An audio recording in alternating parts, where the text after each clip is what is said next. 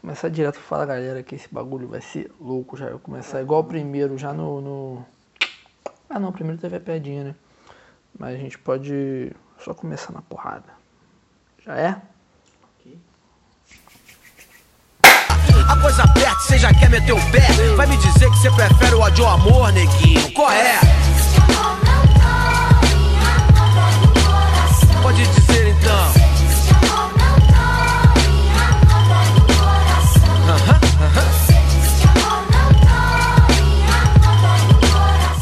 Fala galera, esse é o quinto episódio do Falando Russo, quadro do podcast do 4231.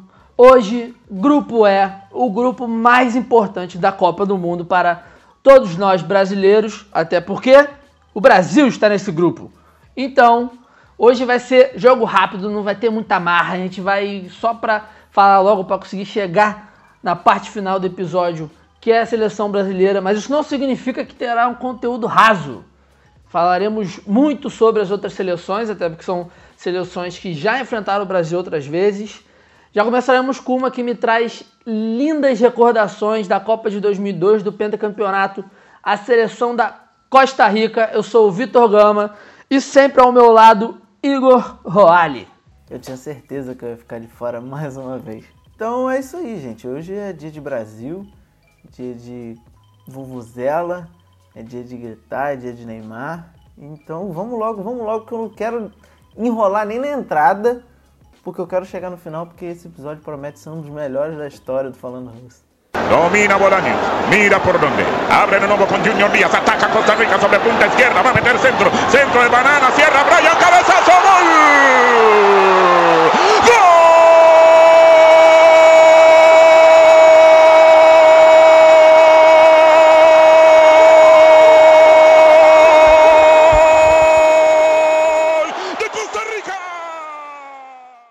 Vamos embora. O que, que a gente tem na Costa Rica?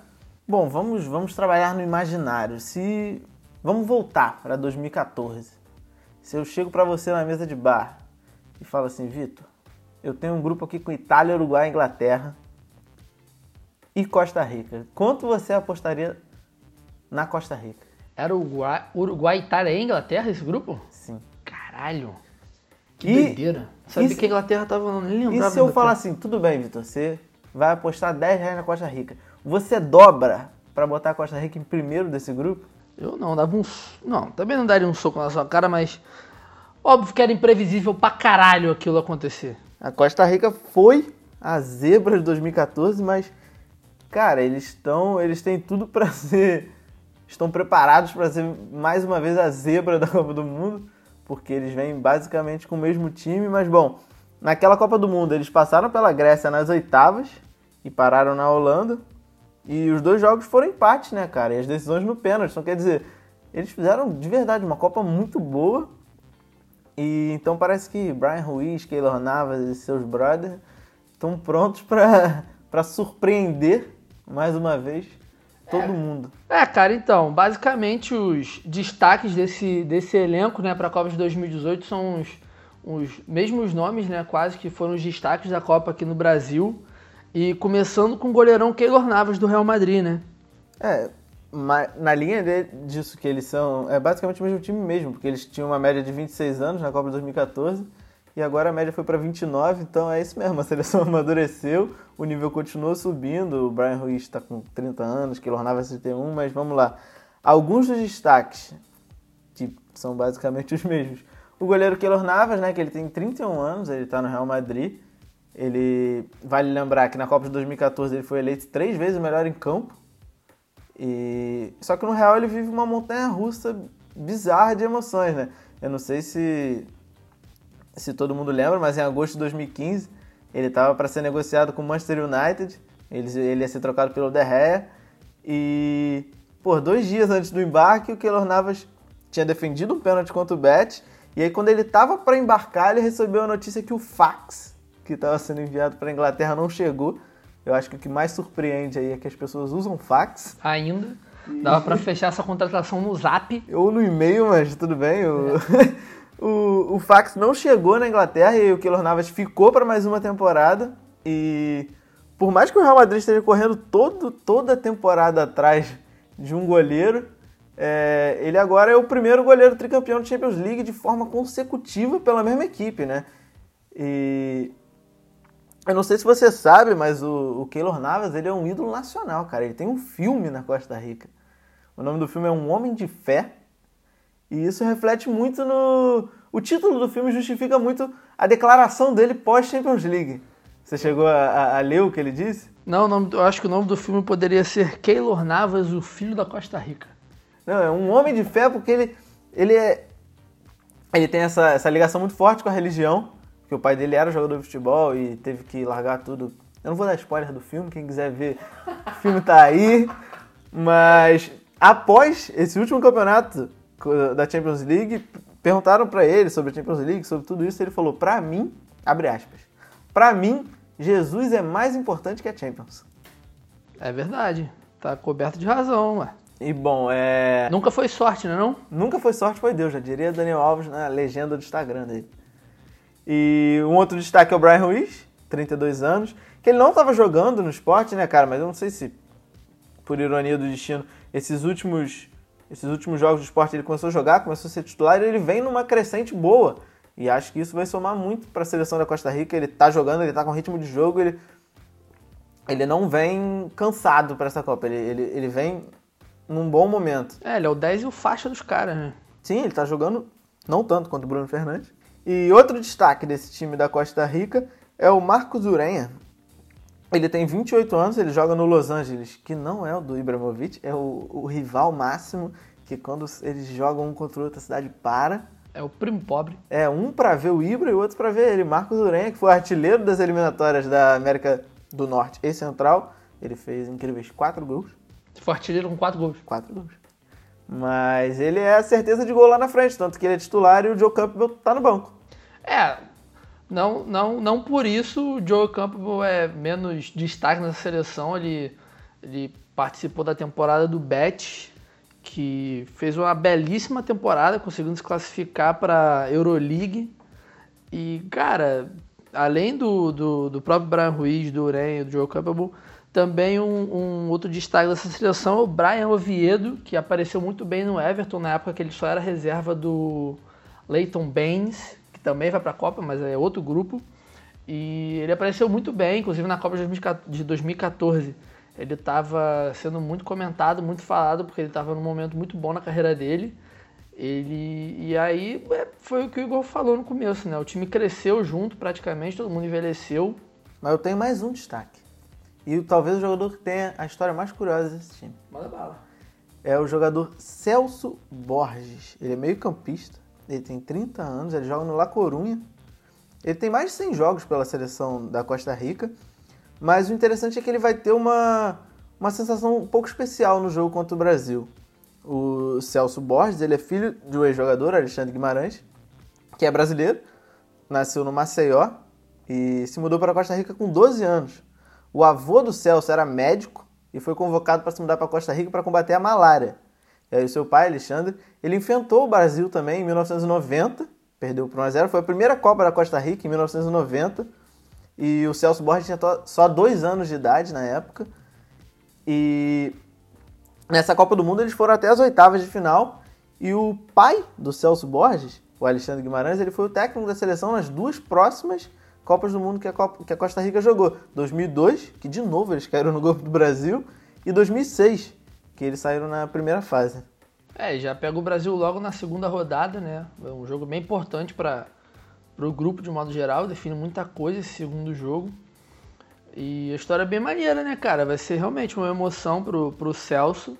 Mas, de qualquer forma, a Costa Rica não é, pode ser, de fato, de novo, um time que pode ser uma zebra, mas eu acho que dessa vez os times do, do próprio grupo já vão ter um respeito muito maior que Inglaterra, Itália e Uruguai tiveram em 2014, até porque até pelo próprio Keylor Navas, né, que tomou uma proporção mundial. E o engraçado dessa história do Keylor Navas, cara, é que na época dessa história do fax, é, teve muito rumor falando que o Manchester United que estava falando que não tinha recebido fax, que alguém atrasou o fax de propósito pro Derré não ser vendido. Essa história tá no filme do Keylor Navas, eu assisti o trailer. Se eles quiserem, bota aqui na descrição. Cara, o trailer, o, o, pelo menos o trailer, É muito bem feito o filme, cara. É, deve ser legal. Eu vou procurar em alguma plataforma aí e vou assistir esse filme. Então tá bom. Keylor Navas, o filho da Costa Rica, sacanagem. Keylor Navas, um homem de fé. Quem quiser procurar aí pra assistir, a gente pode até botar o trailer aqui. A gente vai botar o trailer, né? A gente tem essa mania de combinar as coisas no meio do programa e depois procurar pra botar. O, bom, o, o técnico, Oscar Ramírez, ele é, por sinal, amigo do pai do Celso, que é o Alexandre, que foi, era o antigo técnico. Ele mantém o mesmo esquema de 2014, ele vai vir com aqueles cinco lá atrás. Aqui a gente chama de Muricibol, que fez história com Breno André Dias e Miranda. Alex Silva jogando pra cacete também. Sim. Mas é outro, isso aí é outro podcast, não vamos perder agora. E. Mas, cara, nas eliminatórias eles vieram bem, eles tiveram apenas 11 gols sofridos em 16 jogos, então é a defesa que joga bem ali atrás. É, tiveram o artilheiro da competição, né, com incríveis quatro gols e foi a melhor defesa. Não sei se é um fato realmente muito incrível ser a melhor defesa no campeonato conhecido por poucos gols. Acho que meio que todo mundo é a melhor defesa. Eu, eu, eu acho que esse grupo do Brasil, tirando o Brasil, a briga é boa, cara. Não sei se a Costa Rica tá com esse cacife todo, não. A gente tem que respeitar, né, pelo que a gente já falou aqui da Copa de 2014, mas não chega com esse cacife todo, não, pra, pra desbancar a Suíça, a Sérvia e principalmente o Brasil, mas... Depois de desbancar a Itália, Inglaterra e Uruguai, filho. Ah, mas esses caras aí são tudo borracha fraca, cara. O Uruguai deu mole, eu acho, mas, pô, Itália e Inglaterra, sei lá, a Itália tava num, num momento de, de mudança, né, momento de transição da equipe aquela entre safra que, nego, que as pessoas amam falar aqui no Brasil. E Inglaterra, já como comentei, vai ser outro grupo. Nunca achei uma seleção muito forte assim, tirando a seleção de 2006, mas vamos deixar isso pro grupo da Inglaterra. E a Sérvia eu acho umas seleções fortíssimas, candidatas aí sim para ser a surpresa da Copa, cara. Então vamos pra Sérvia? Рукавина открывается, нет. Рукавина-то открывается, а Тадич сыграл сам. И вот удар Каларова и гол! Вот она левая Александра Каларова. Это действительно одной левой называется. Então, a Sérvia, cara, ela chega nessa Copa do Mundo com um time que é considerado um time bastante equilibrado, né, quando se diz nessa na questão de juventude, talento e experiência. E mas também não é a seleção que está empolgando muito por pela seleção. Entra naquela história da seleção da França que a gente comentou, que eles são tem muitos jogadores muito bons individualmente, só que tiveram uma eliminatórias para a Copa relativamente fácil. Eles foram líderes de um grupo que contava com Áustria, País de Gales, Geórgia, Irlanda e a digníssima seleção da Moldávia. E só perderam um jogo nessas eliminatórias para a Áustria, quando eles já estavam classificados. E, enfim, um, os, tem bons destaques nessa seleção.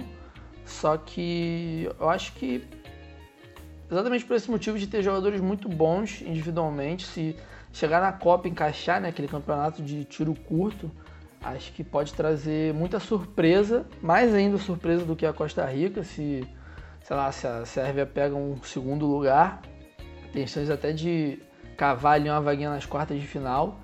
E é engraçado porque essa é a segunda participação da Sérvia né, em Copas do Mundo, como Sérvia, porque antigamente eles, eles jogavam a Copa pela bandeira da Sérvia e Montenegro, aí após a separação, essa primeira Copa foi em 2010 e essa agora em 2018. E a Sérvia, cara, um fato interessantíssimo da Sérvia, a Sérvia já ganhou da seleção brasileira numa final de Copa do Mundo. Em 2015, Mundial Sub-20 lá na Nova Zelândia, a Sérvia ganhou de 2 a 1 com Gabriel Jesus sendo titular daquela seleção, cara. Ou seja, recentemente a seleção da, da Sérvia já deu um, um, um susto né, no Brasil. E acho que por causa disso mesmo é a seleção que o Brasil vai ter que respeitar com certeza, né? Porque alguns jogadores da base pertencem a essa seleção. E dentre esses destaques, eu separei o Alexandar Kolarov, o digníssimo Kolarov. É o melhor lateral da história do futebol. Kolarov, o que ele bate de falta é brincadeira. É, o capitão da Roma. Ele tem ele, ele passeou né, por bastante times europeus. Ele, ele chegou a se firmar no Manchester City, mas depois ele veio perdendo posição, caiu aos poucos de rendimento e se reencontrou na Roma, é o capitão da Roma, um jogador importantíssimo nesse time da Roma que chegou às semifinais da Champions. E ele vai ser o capitão da Sérvia na Copa do Mundo. Rolou até uma polêmica, porque a braçadeira era do Ivanovic. E há poucos meses da Copa do Mundo o técnico decidiu passar pro Kolarov e, Ivanovic ficou um pouco chateado. É, o Ivanovic é o outro destaque dessa defesa, né? Um cara que ele se acostumou a fazer gols importantes em nome do Chelsea, em finais. Também um cara muito, muito experiente no futebol europeu, um, um lateral direito também, que funciona como zagueiro. É. é, ele é mais zagueiro que lateral direito, pode ser. Ele, e ele tem essa característica, né? Quando o jogo é pro abafo, ele costuma chegar lá na frente, fazer uns golzinhos. E para contrapor nessa experiência, o Matija Anastasic, que é um zagueiro jovem, né? Ele tem lá por 25, 26 anos. Também teve uma passagem pelo Manchester City. Teve uma passagem pelo Manchester City mais tímida um pouco, mas é um, é um sistema defensivo, acho que posso dizer, sincero e bastante sucinto, né? Para essa seleção da, da Sérvia, que na linha de frente, nos meio-campistas, tem o Matic, que é um jogador tam também bastante conhecido, atuou no Chelsea, agora joga pelo Manchester United do Mourinho. O Dusan Tadic, que foi o segundo melhor, segundo maior garçom das eliminatórias. O Adem Yait, que ele joga atualmente no Torino, meu. No Torino, lá da Itália. Eu lembrei do Ruth Pode seguir, vai. No Torino, lá da Itália. E para mim, um dos caras que vai ser realmente uma surpresa para muita gente nessa Copa. Para mim não vai ser, porque eu já tenho ele no FIFA há um tempo. É, não só pelo FIFA, né? Ele fez uma temporada monstruosa pela Lazio. O Sergej Milinkovic Savic, mais conhecido como Savic.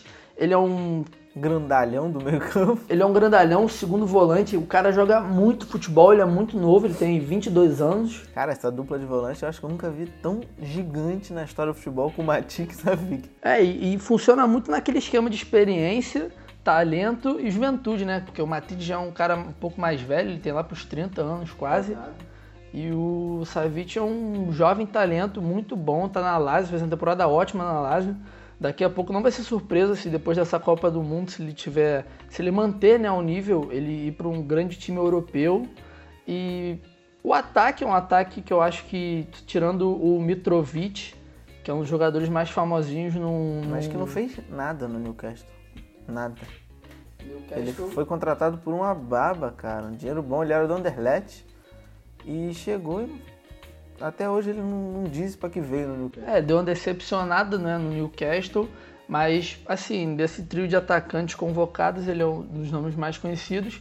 E, cara, a Sérvia é basicamente isso. É um time que vai jogar dentro das suas limitações, porém com nomes muito habilidosos, nomes, nomes muito experientes. E acredito que essa, essa, esse fato de ter ganho do Brasil no Sub-20 não vai influenciar tanto no jogo como. Nem nada. Supersticiosos gostam de esperar. Eu acho um time muito pesado. Acho um time muito grandalhão, muito. Mas enfim. Não vejo muita força no time da Sérvia. Não vejo bons jogadores, como você falou, bons nomes que funcionam bem em suas equipes, mas eu acho que eles juntos ele é um time muito pesadão, cara. O Kolarov é um zagueiro lento, Ivanovic o Kolarov é um lateral lento, o Ivanovic é um zagueiro meio pesadão que joga na lateral, porque é pesadão também. O Nastasic é grandalhão, eu acho o time muito devagar, cara. Muito, muito é, tem o forte ali. fisicamente. É, tem o Yates ali que dá uma quebrada, né? Ele é um jogador de uma estatura menor, um pouco mais habilidoso. E, mas também o que eu acho que pega na seleção da Sérvia é que eles não tiveram grandes confrontos na própria eliminatórias, né, Sim. cara? O grupo deles era um grupo muito fácil, um grupo muito tranquilo, que, tirando o país de Gales, com Bale, e a Irlanda, que foi uma das melhores defesas da, das eliminatórias, eles não tiveram muito, muita dificuldade de se classificarem para essa Copa do Mundo, não. Então, assim, a gente fica com a sensação de pode ser que não seja tão bom assim, mas acho ficar com meio olho aberto, porque os caras também não são bobos, são muito experientes, eles têm muito talento também e vão chegar para essa Copa para tentar cavar uma vaguinha no mata-mata e acho que não vai ser de vai ser de mau tamanho não, cara. Vamos agora para a Suíça. O chocolate lá nem é tão bom. Seferovic. Allez de l'avant, allez de l'avant, allez, allez, allez, allez, ils sont pas revenus les Équatoriens, il y a un coup à jouer. Va devant Rodriguez. de Ra- Mendy. Sandro Rodriguez Et goal Et goal Et goal Seferovic Extraordinaire le sauveur Vamos agora para a Suíça, a terceira seleção desse grupo E. Tá sendo bem rapidinho mesmo, gente, porque, porra, a seleção do Brasil, a gente inventou essa parada de botar o jogador da capa como última seleção, então a gente quer chegar no Brasil logo. Então vamos lá, a seleção da Suíça é uma seleção que tem bons destaques, jogadores bem conhecidos, jogadores também muito habilidosos e, e- e que já tem um nome rodado na Europa. Como que a Suíça vem para a Copa, Igão? Bom, cara, a Suíça, é, desde que eu me entendo por gente, ela é conhecida por ter um caráter bem defensivo. É, eu me lembro bem da Copa de 2006, que eles foram eliminados pela Ucrânia nas oitavas de final e eles até lá não sofreram nenhum gol, não perderam nenhum jogo. Então, quer dizer, é um time que sempre se portou muito bem defensivamente. Em 2014, tirando aquele baile que eles tomaram da França de 5 a 2 eles fizeram bons jogos defensivamente. Então, eles chegaram, eles foram eliminados pela Argentina, né, nas oitavas, e foi um 0 a 0, cara, que aquele 1 a 0 só saiu na prorrogação. Foi, ele- ele- eles sempre se portaram bem na parte de trás. Eu torci muito pra Suíça nesse jogo. Eu lembro que eu tava saindo do trabalho, né? Eu trabalhava na, na rádio na época. Aí eu tinha que fazer alguma coisa ali pelo centro. Aí tava rolando o jogo, né? Meio que na correria. Aí parou eu, uma galera, todo mundo de braço cruzado, assim, torcendo pra Suíça, finalzinho do jogo. Aí, cara, isso é o que eu acho muito maneiro na Copa do Mundo. As pessoas param em determinado momento do jogo, aí o jogo acaba, vai meio cada um pro lado, meio que de formiguinha, assim. Pô, foi muito maneiro. É, uma, é a única lembrança que eu tenho da Suíça, além daquele golaço também, né? Do, do próprio Shaqiri, que falaremos em instantes. Bora. Bom, e tem a- aí com a chegada do novo técnico, o bósnio Vladimir Petkovic, Opa! não é o mesmo Petkovic, Ah. porque ele é bósnio, ele foi contratado justamente para fazer essa mudança, né? Tornar o time um pouco mais ofensivo, jogar um pouco mais para frente, fazer gols. é, assim como o Shaqiri, existem outros jogadores de habilidade ali que possivelmente podem fazer gols. E, e bom, essa mudança foi progressiva, não foi algo do dia para noite. Na Eurocopa, eles não fizeram quase gol nenhum, eles meio que repetiram o que eles fizeram na Copa do Mundo. Mas, por exemplo, agora nas eliminatórias eles fizeram 24 gols, em- tiveram 10 vitórias em 12 jogos. Então, quer dizer, é uma postura de, de jogar ofensivamente muito diferente do que a Suíça faz há anos, cara. Desde 1950, na Copa do Brasil, eles, eles sempre, sempre, sempre tiveram essa postura mais defensiva. Ah, média de dois gols por jogo, né? Sim, e eles acabaram indo pra repescagem, mas pô, você vai falar assim, pô, os caras foram pra repescagem fazendo uma campanha boa, mas pô, eles só perderam o último jogo da parada pra Portugal. E acredite se quiser, se eles tivessem ganhado de Portugal, a Suíça tava na chave, na, tava como cabeça de chave pra Copa do Mundo. É verdade, eles têm um ranking muito bom na FIFA, né? É, uma seleção que, assim como o Marrocos que a gente citou, eles vêm com muitos jogadores naturalizados, né? Então, a Suíça foi campeã sub-17 em 2009 e desse elenco eu separei três jogadores pra gente citar, que eram três jogadores que estavam nessa conquista de 2009, que também não tem, eles, eles têm a dupla nacionalidade, eles não são suíços de fato, mas jogam pela Suíça, que um é o lateral Ricardo Rodrigues, de 25 anos, que joga no Milan, ele tem ascendência chilena e se naturalizou suíço e, na minha opinião, ele, o fator principal do Ricardo Rodrigues é a bola parada. Sim. O cara bate muita falta e qualquer tipo de bola parada ele, ele é muito bom. É, temos o volante Chaka, que tem 25 anos, joga no Arsenal, tem mais de 60 jogos pelo Arsenal, eu não sei como. Mas na época que ele era do, do Borussia Mönchengladbach, ele era um bom jogador, cara. Ele era fundamental naquele time. Ele é filho de albaneses. E é isso, a gente tem... Ah, não, a gente tem também o atacante Severovic, de 26 anos, que é do Benfica. Veio pra Copa aqui no Brasil também. Sim, ele tem. Os pais dele são bósnios, assim como o técnico. Ele foi artilheiro da Suíça nas eliminatórias com quatro gols. Não co- Ah, tá, da Suíça. Sim, da Suíça. Ele foi artilheiro do time.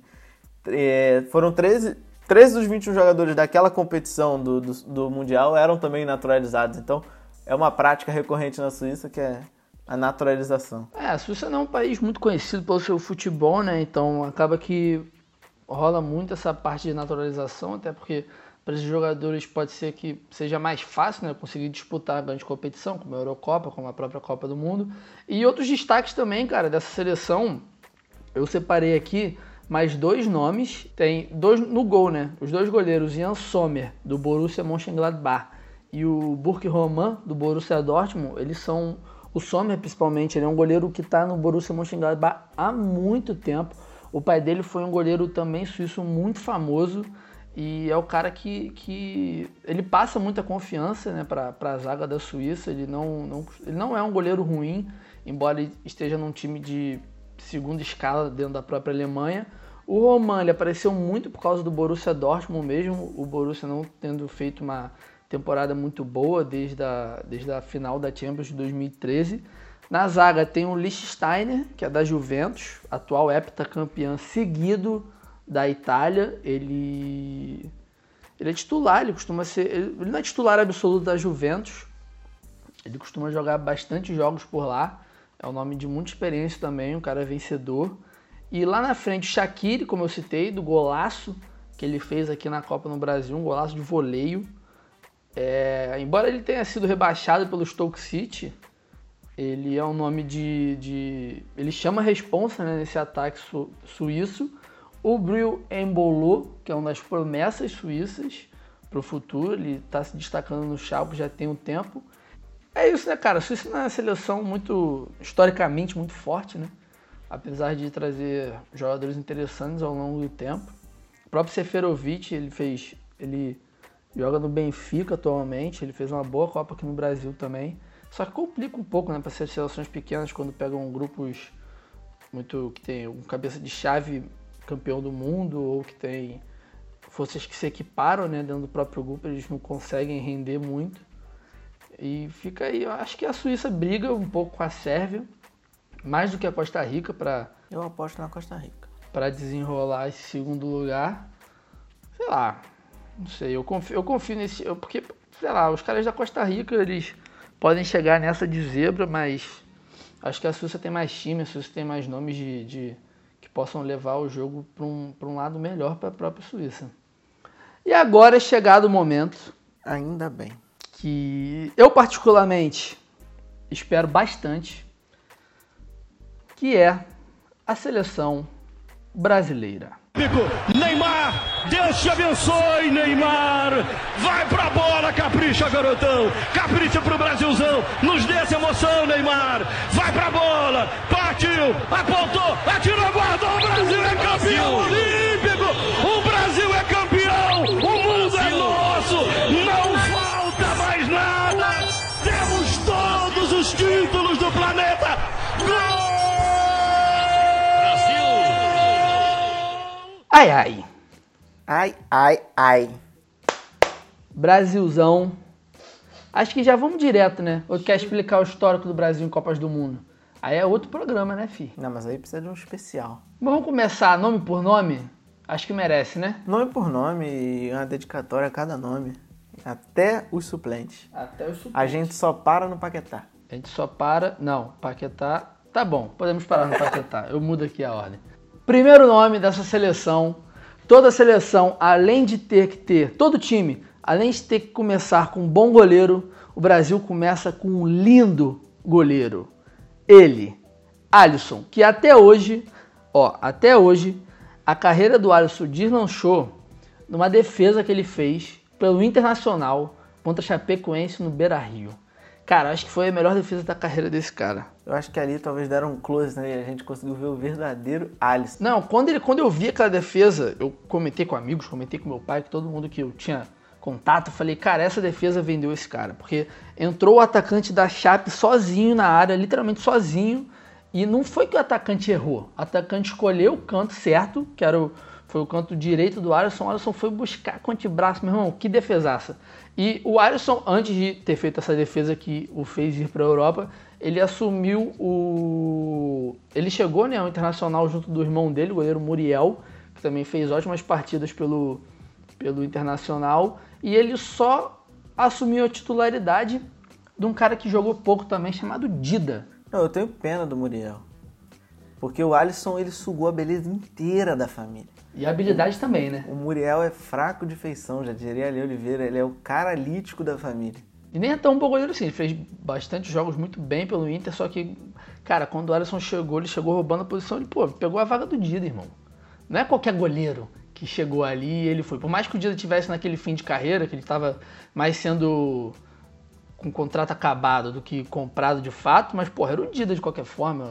Goleiro experiente pra cacete. E aí ele foi. Aí o Alisson foi comprado pela Roma e ele ficou uma temporada né, de reserva do goleiro polonês Szczesny.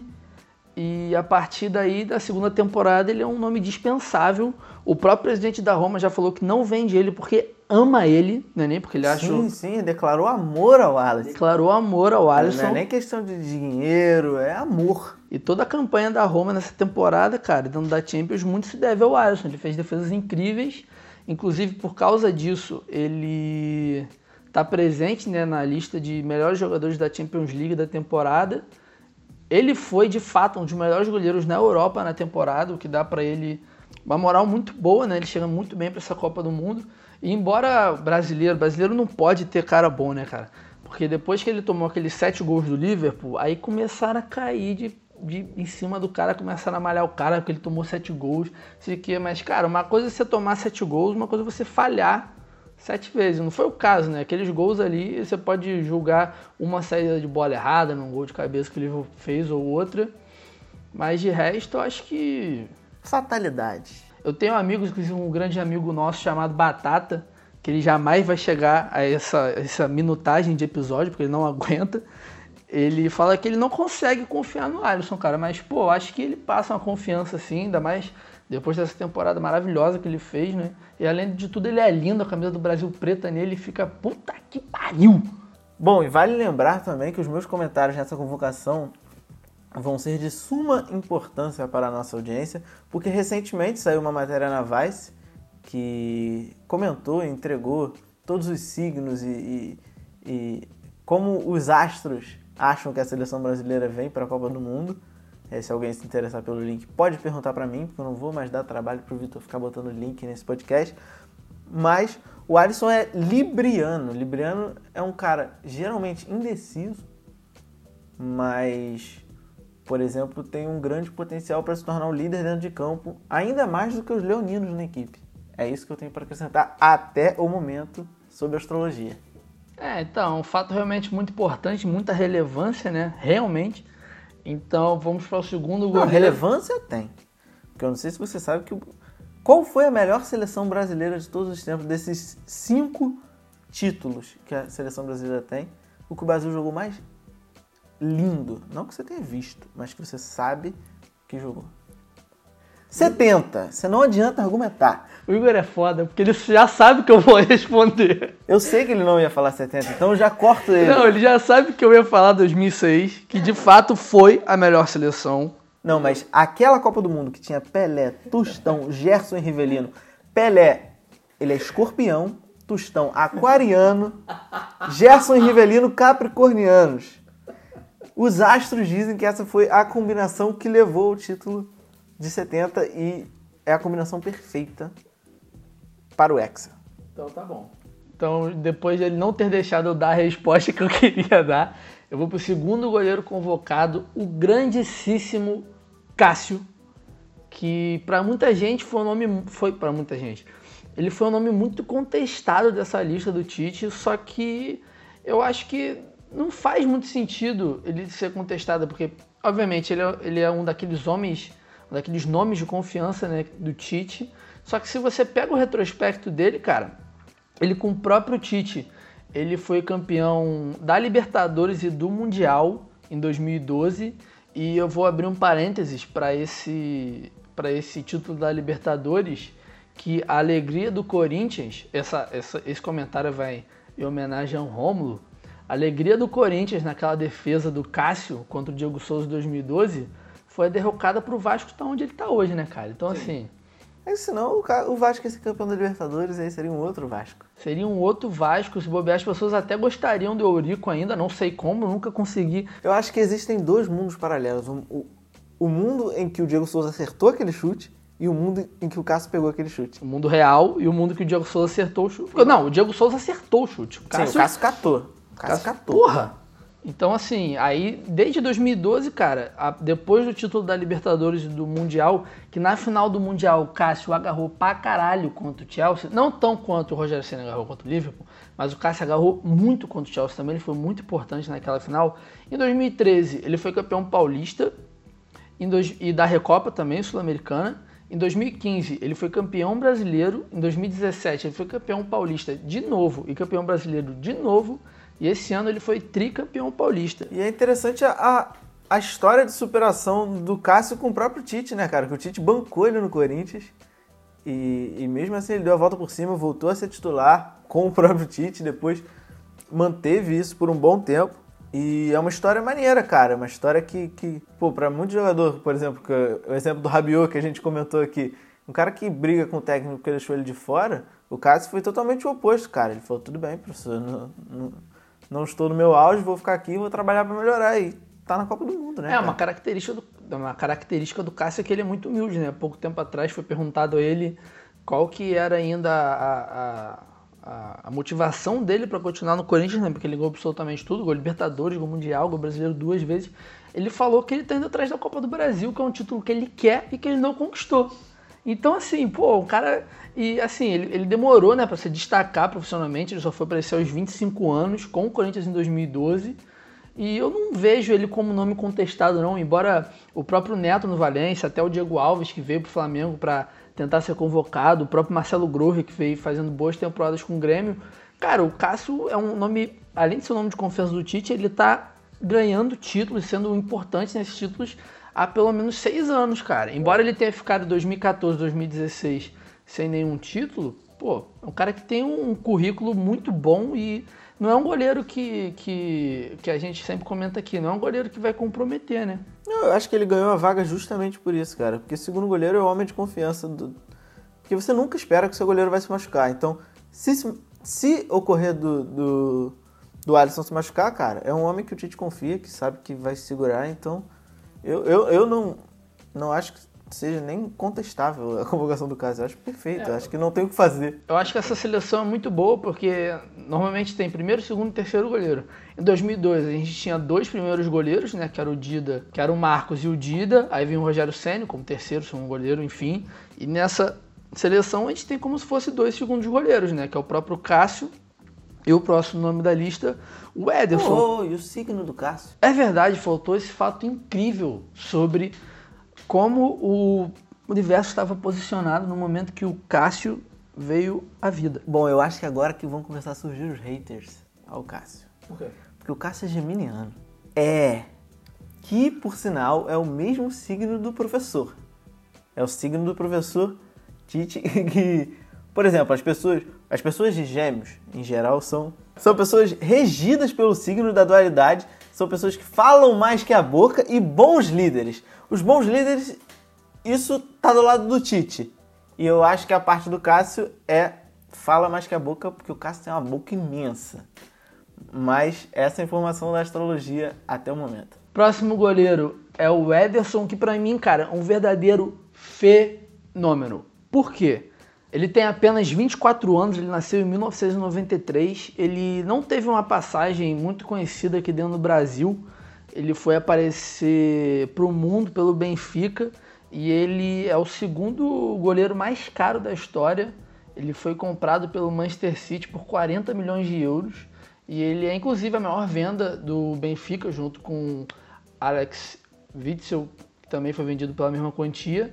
E cara, quando o Pepe chegou no Manchester City, foi uma das primeiras exigências foi contratar o Ederson, mesmo ele sendo um goleiro muito novo. E foi logo, logo depois da primeira convocação do Ederson, ainda pelo Benfica, ele teve essa negociação com o City. E, cara, ele é um. De novo, ele é um goleiro muito, muito, muito novo. Ele tem 23 anos, ele é titular de um time que bateu todos os recordes possíveis na Premier League, tanto ofensivamente quanto defensivamente. E o que chama a atenção nele foi o que o Pepe começou a implementar né, no mundo do futebol, que é essa história do goleiro jogar com o pé, né, cara? Ele, ele é de uma, de uma safra, posso dizer assim, de goleiros que se fossem meio campos em muitos times aqui no Brasil, eles dariam muito certo. Cara, o Ederson, ele tem o recorde aí de tiro de meta mais longo da história. Não é tiro de meta, é esse recorde é ele acabou de bater no Guinness Book. É o, é o chute mais longo de dentro da área. Não é tiro de meta. Ah, ele joga a bola pra cima Mas e mesmo bate. assim, foi num treino, não importa. Não, é, exatamente. E nessa mesmo final de semana, é muito interessante esse fato, ele, ele foi campeão da Premier League, ele assinou com o Manchester City até 2025 e bateu o recorde do Guinness Book. Então, assim, o cara teve um final de semana brilhante e ele é um goleiro de fato muito bom. Ele também não compromete, o que eu acho muito foda pro Brasil, que embora entra na história que eu tava comentando agora, né? Tem dois ótimos segundos goleiros, né? Tanto se for o caso, pode ser pela experiência, mas o Ederson é campeão da Premier League com 24 anos, então ele tem uma bagagem. Sim, cara, eu acho, é exatamente esse eu acho que é o principal fato do Ederson.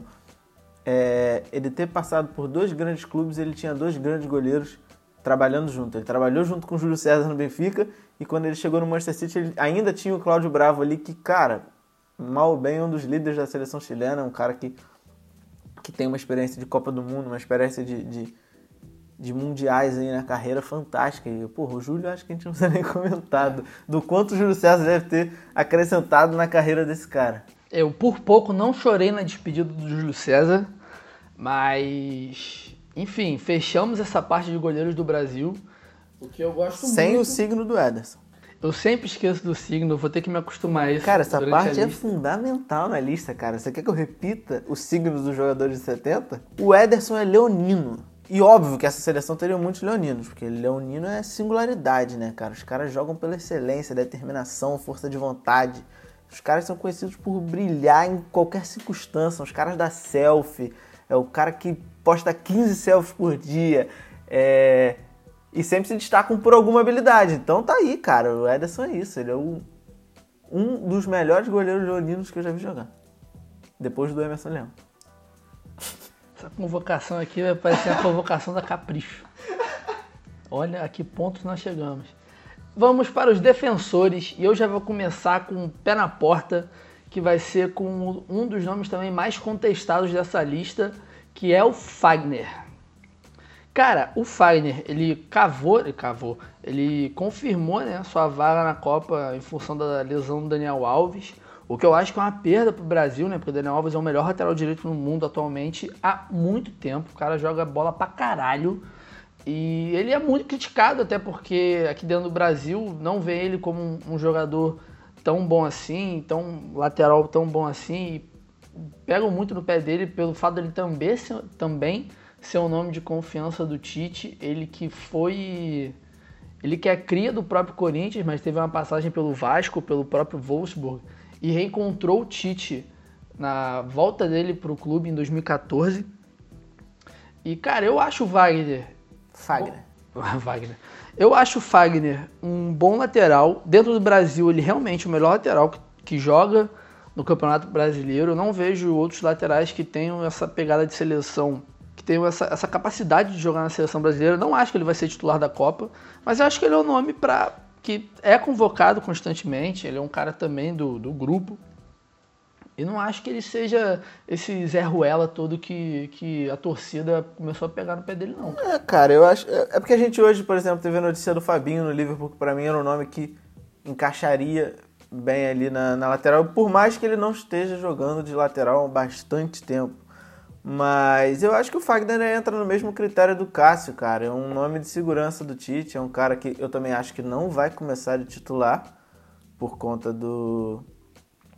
Eu acho que o Danilo tem muito mais bola que ele para ser titular. Mas sempre que vem o nome Fagner na minha cabeça, me lembro do lance dele com o Ederson e me dá uma raiva. E explica muito essa dualidade do Fagner. Qual é o signo do Fagner, Vitor Gama? Sim, Vitão, mais um geminiano nessa lista.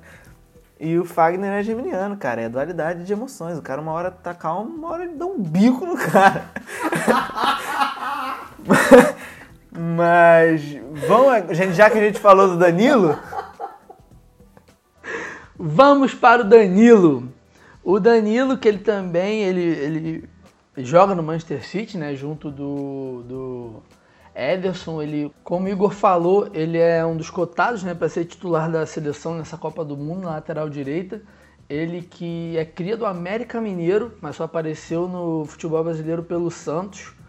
E após ele ter feito uma belíssima temporada pelo Santos, ele foi vendido ao Porto e jogou lá junto do Alexandre, do próprio Casemiro também.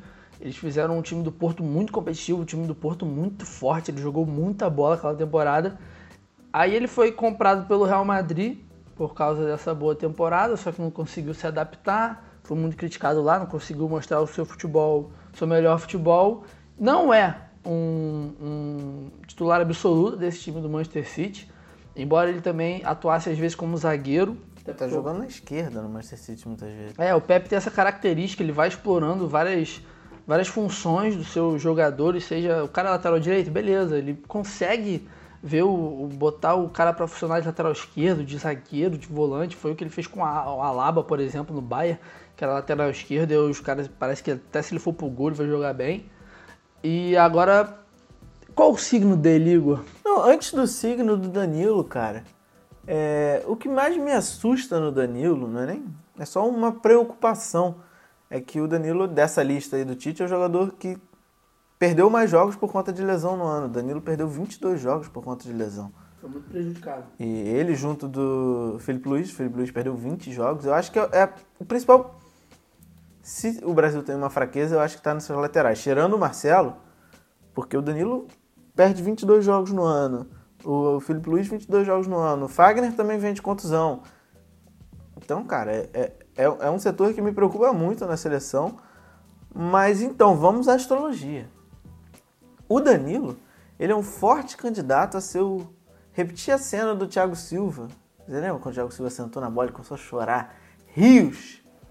Então, o Danilo é o único canceriano do time. É o cara coração, o cara ele é o paizão, a mãe de todo mundo ali. O cara vai chorar, o cara vai se dedicar. Ele no hino nacional, tenho certeza que vai despejar rios de lágrimas. Vamos para o. Aí agora vamos para a outra lateral do time, outro lado dessa escalação, dessa escalação, dessa convocação. Começando pelo Felipe Luiz, que.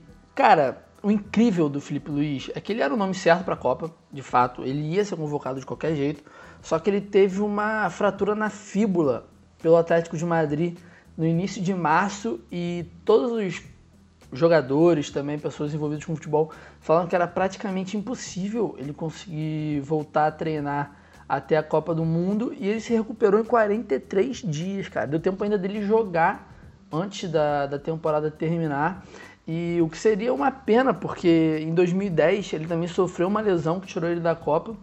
E em 2014 ele era um dos nomes também que estava praticamente certo na lista, foi dado como uma das maiores injustiças do Filipão de não ter levado ele para a Copa. Foi bom para ele também, né? Evitou um, um vexame na carreira. Cara, a gente combinou de não falar de 7x1 aqui.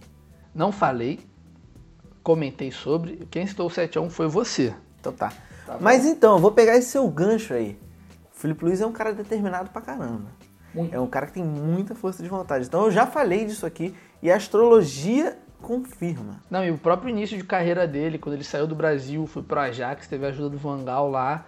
Ele, ele tem uma história fodida até se tornar o, o, o, jogador importante que ele se tornou. E eu fico, fico, feliz pra caralho mesmo, de verdade, dele estar indo pra Copa, porque eu acho ele um baita lateral esquerdo, embora ele já tenha uma certa idade, 32 anos. Mas ele, tanto pelo Chelsea, que ele passou uma temporada, Atlético de Madrid anteriormente, o Atlético de Madrid atualmente, cara, ele é um, ele é um cara de muita confiança do Simeone. E eu acredito também que não é um cara que comprometa tanto assim na lateral brasileira, não. Como eu disse, determinação e força de vontade. Leonino. Então vamos para o próximo lateral, que para mim, cara, acho que dispensa apresentações. Acho que quanto mais foda o cara é, menos a gente precisa falar dele. É o Marcelo. E assim, para mim, ele é um dos melhores jogadores de futebol do mundo, de todas as posições. Ele, para mim, ele tá no mesmo patamar de. Não vou botar no mesmo patamar de Messi, Cristiano Ronaldo, mas ele tá ali naquele top 5, cara. O que esse. O que o Marcelo joga de futebol é uma coisa inacreditável. Inacreditável.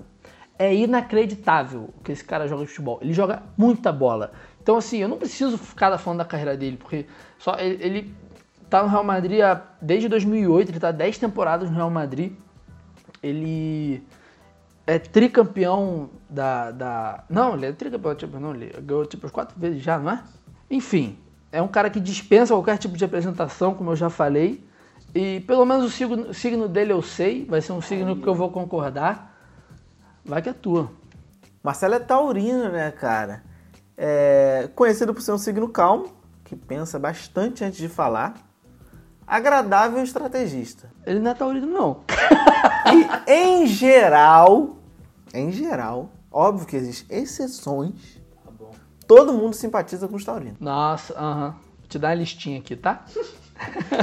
É bom só lembrar para ter um pouco de cuidado, porque os taurinos têm a famosa santa paciência, que não se torne uma mistura de fúria e teimosia e que faça o Marcelo repetir aquela cagada da última Copa do Mundo. Mas o Marcelo é um nome que me agrada muito, né, cara? Eu sou apaixonado pelo Marcelo. Porra, eu sou, eu, eu sou tricolor, né, cara? Eu vi esse cara jogar no meu time, eu vi esse cara destruir. E, e desde, desde o Fluminense eu sabia que esse cara ia, ele ia bater o, recorde da história de, de melhores jogadores de qualquer posição, porque o cara é fenomenal, cara. Ele faz uma diferença dentro de campo. E no Real Madrid mesmo, cara. No Real Madrid, ele- a gente teve até essa discussão há pouco tempo de quem seria melhor, Roberto Carlos ou Marcelo. Na minha opinião, por mais que eu ame o Roberto Carlos, cara, acho um dos caras que me inspirou a gostar de futebol. Eu lembro desde molequinho vendo, porra, aquele gol de falta do Roberto Carlos, que é aquela curva fenomenal. Eu acho que o Marcelo é o maior lateral esquerdo que eu já vi jogar. Também acho. Também acho. Marcelo é foda, cara. Não dá. Eu não consigo falar outra coisa do Marcelo antes de falar que ele é foda. E isso é muito bom, inclusive. Tipo, eu não tenho que ficar dando motivos do porquê ele tá ali. Ele tá ali porque ele é esse jogador É absurdo que ele é. unanimidade, unanimidade. E acho que que ele estando ali me deixa mais tranquilo com a lateral do Brasil. Tudo bem, tem o Marcelo. À direita, bota qualquer jogador ali que, sei lá, bota o Marcelo pra jogar nas duas. Joga com a menos e deixa o Marcelo pra marcar nos dois lados. O próximo dessa lista é um zagueiro. Vai ser. Vamos começar falando desses quatro zagueiros. O primeiro nome vai ser o Marquinhos, que é um nome muito novo dessa. É um jogador muito jovem dessa seleção, né? Ele tem apenas 24 anos, embora não pareça. Parece que ele já é bem mais experiente, bem mais velho. Ele apareceu no Corinthians Saiu muito cedo daqui. Saiu muito cedo, foi pra Roma, fez uma temporada absurda na Roma, ele jogou muita bola mesmo. E aí, isso abriu os olhos do Sheik, do PSG.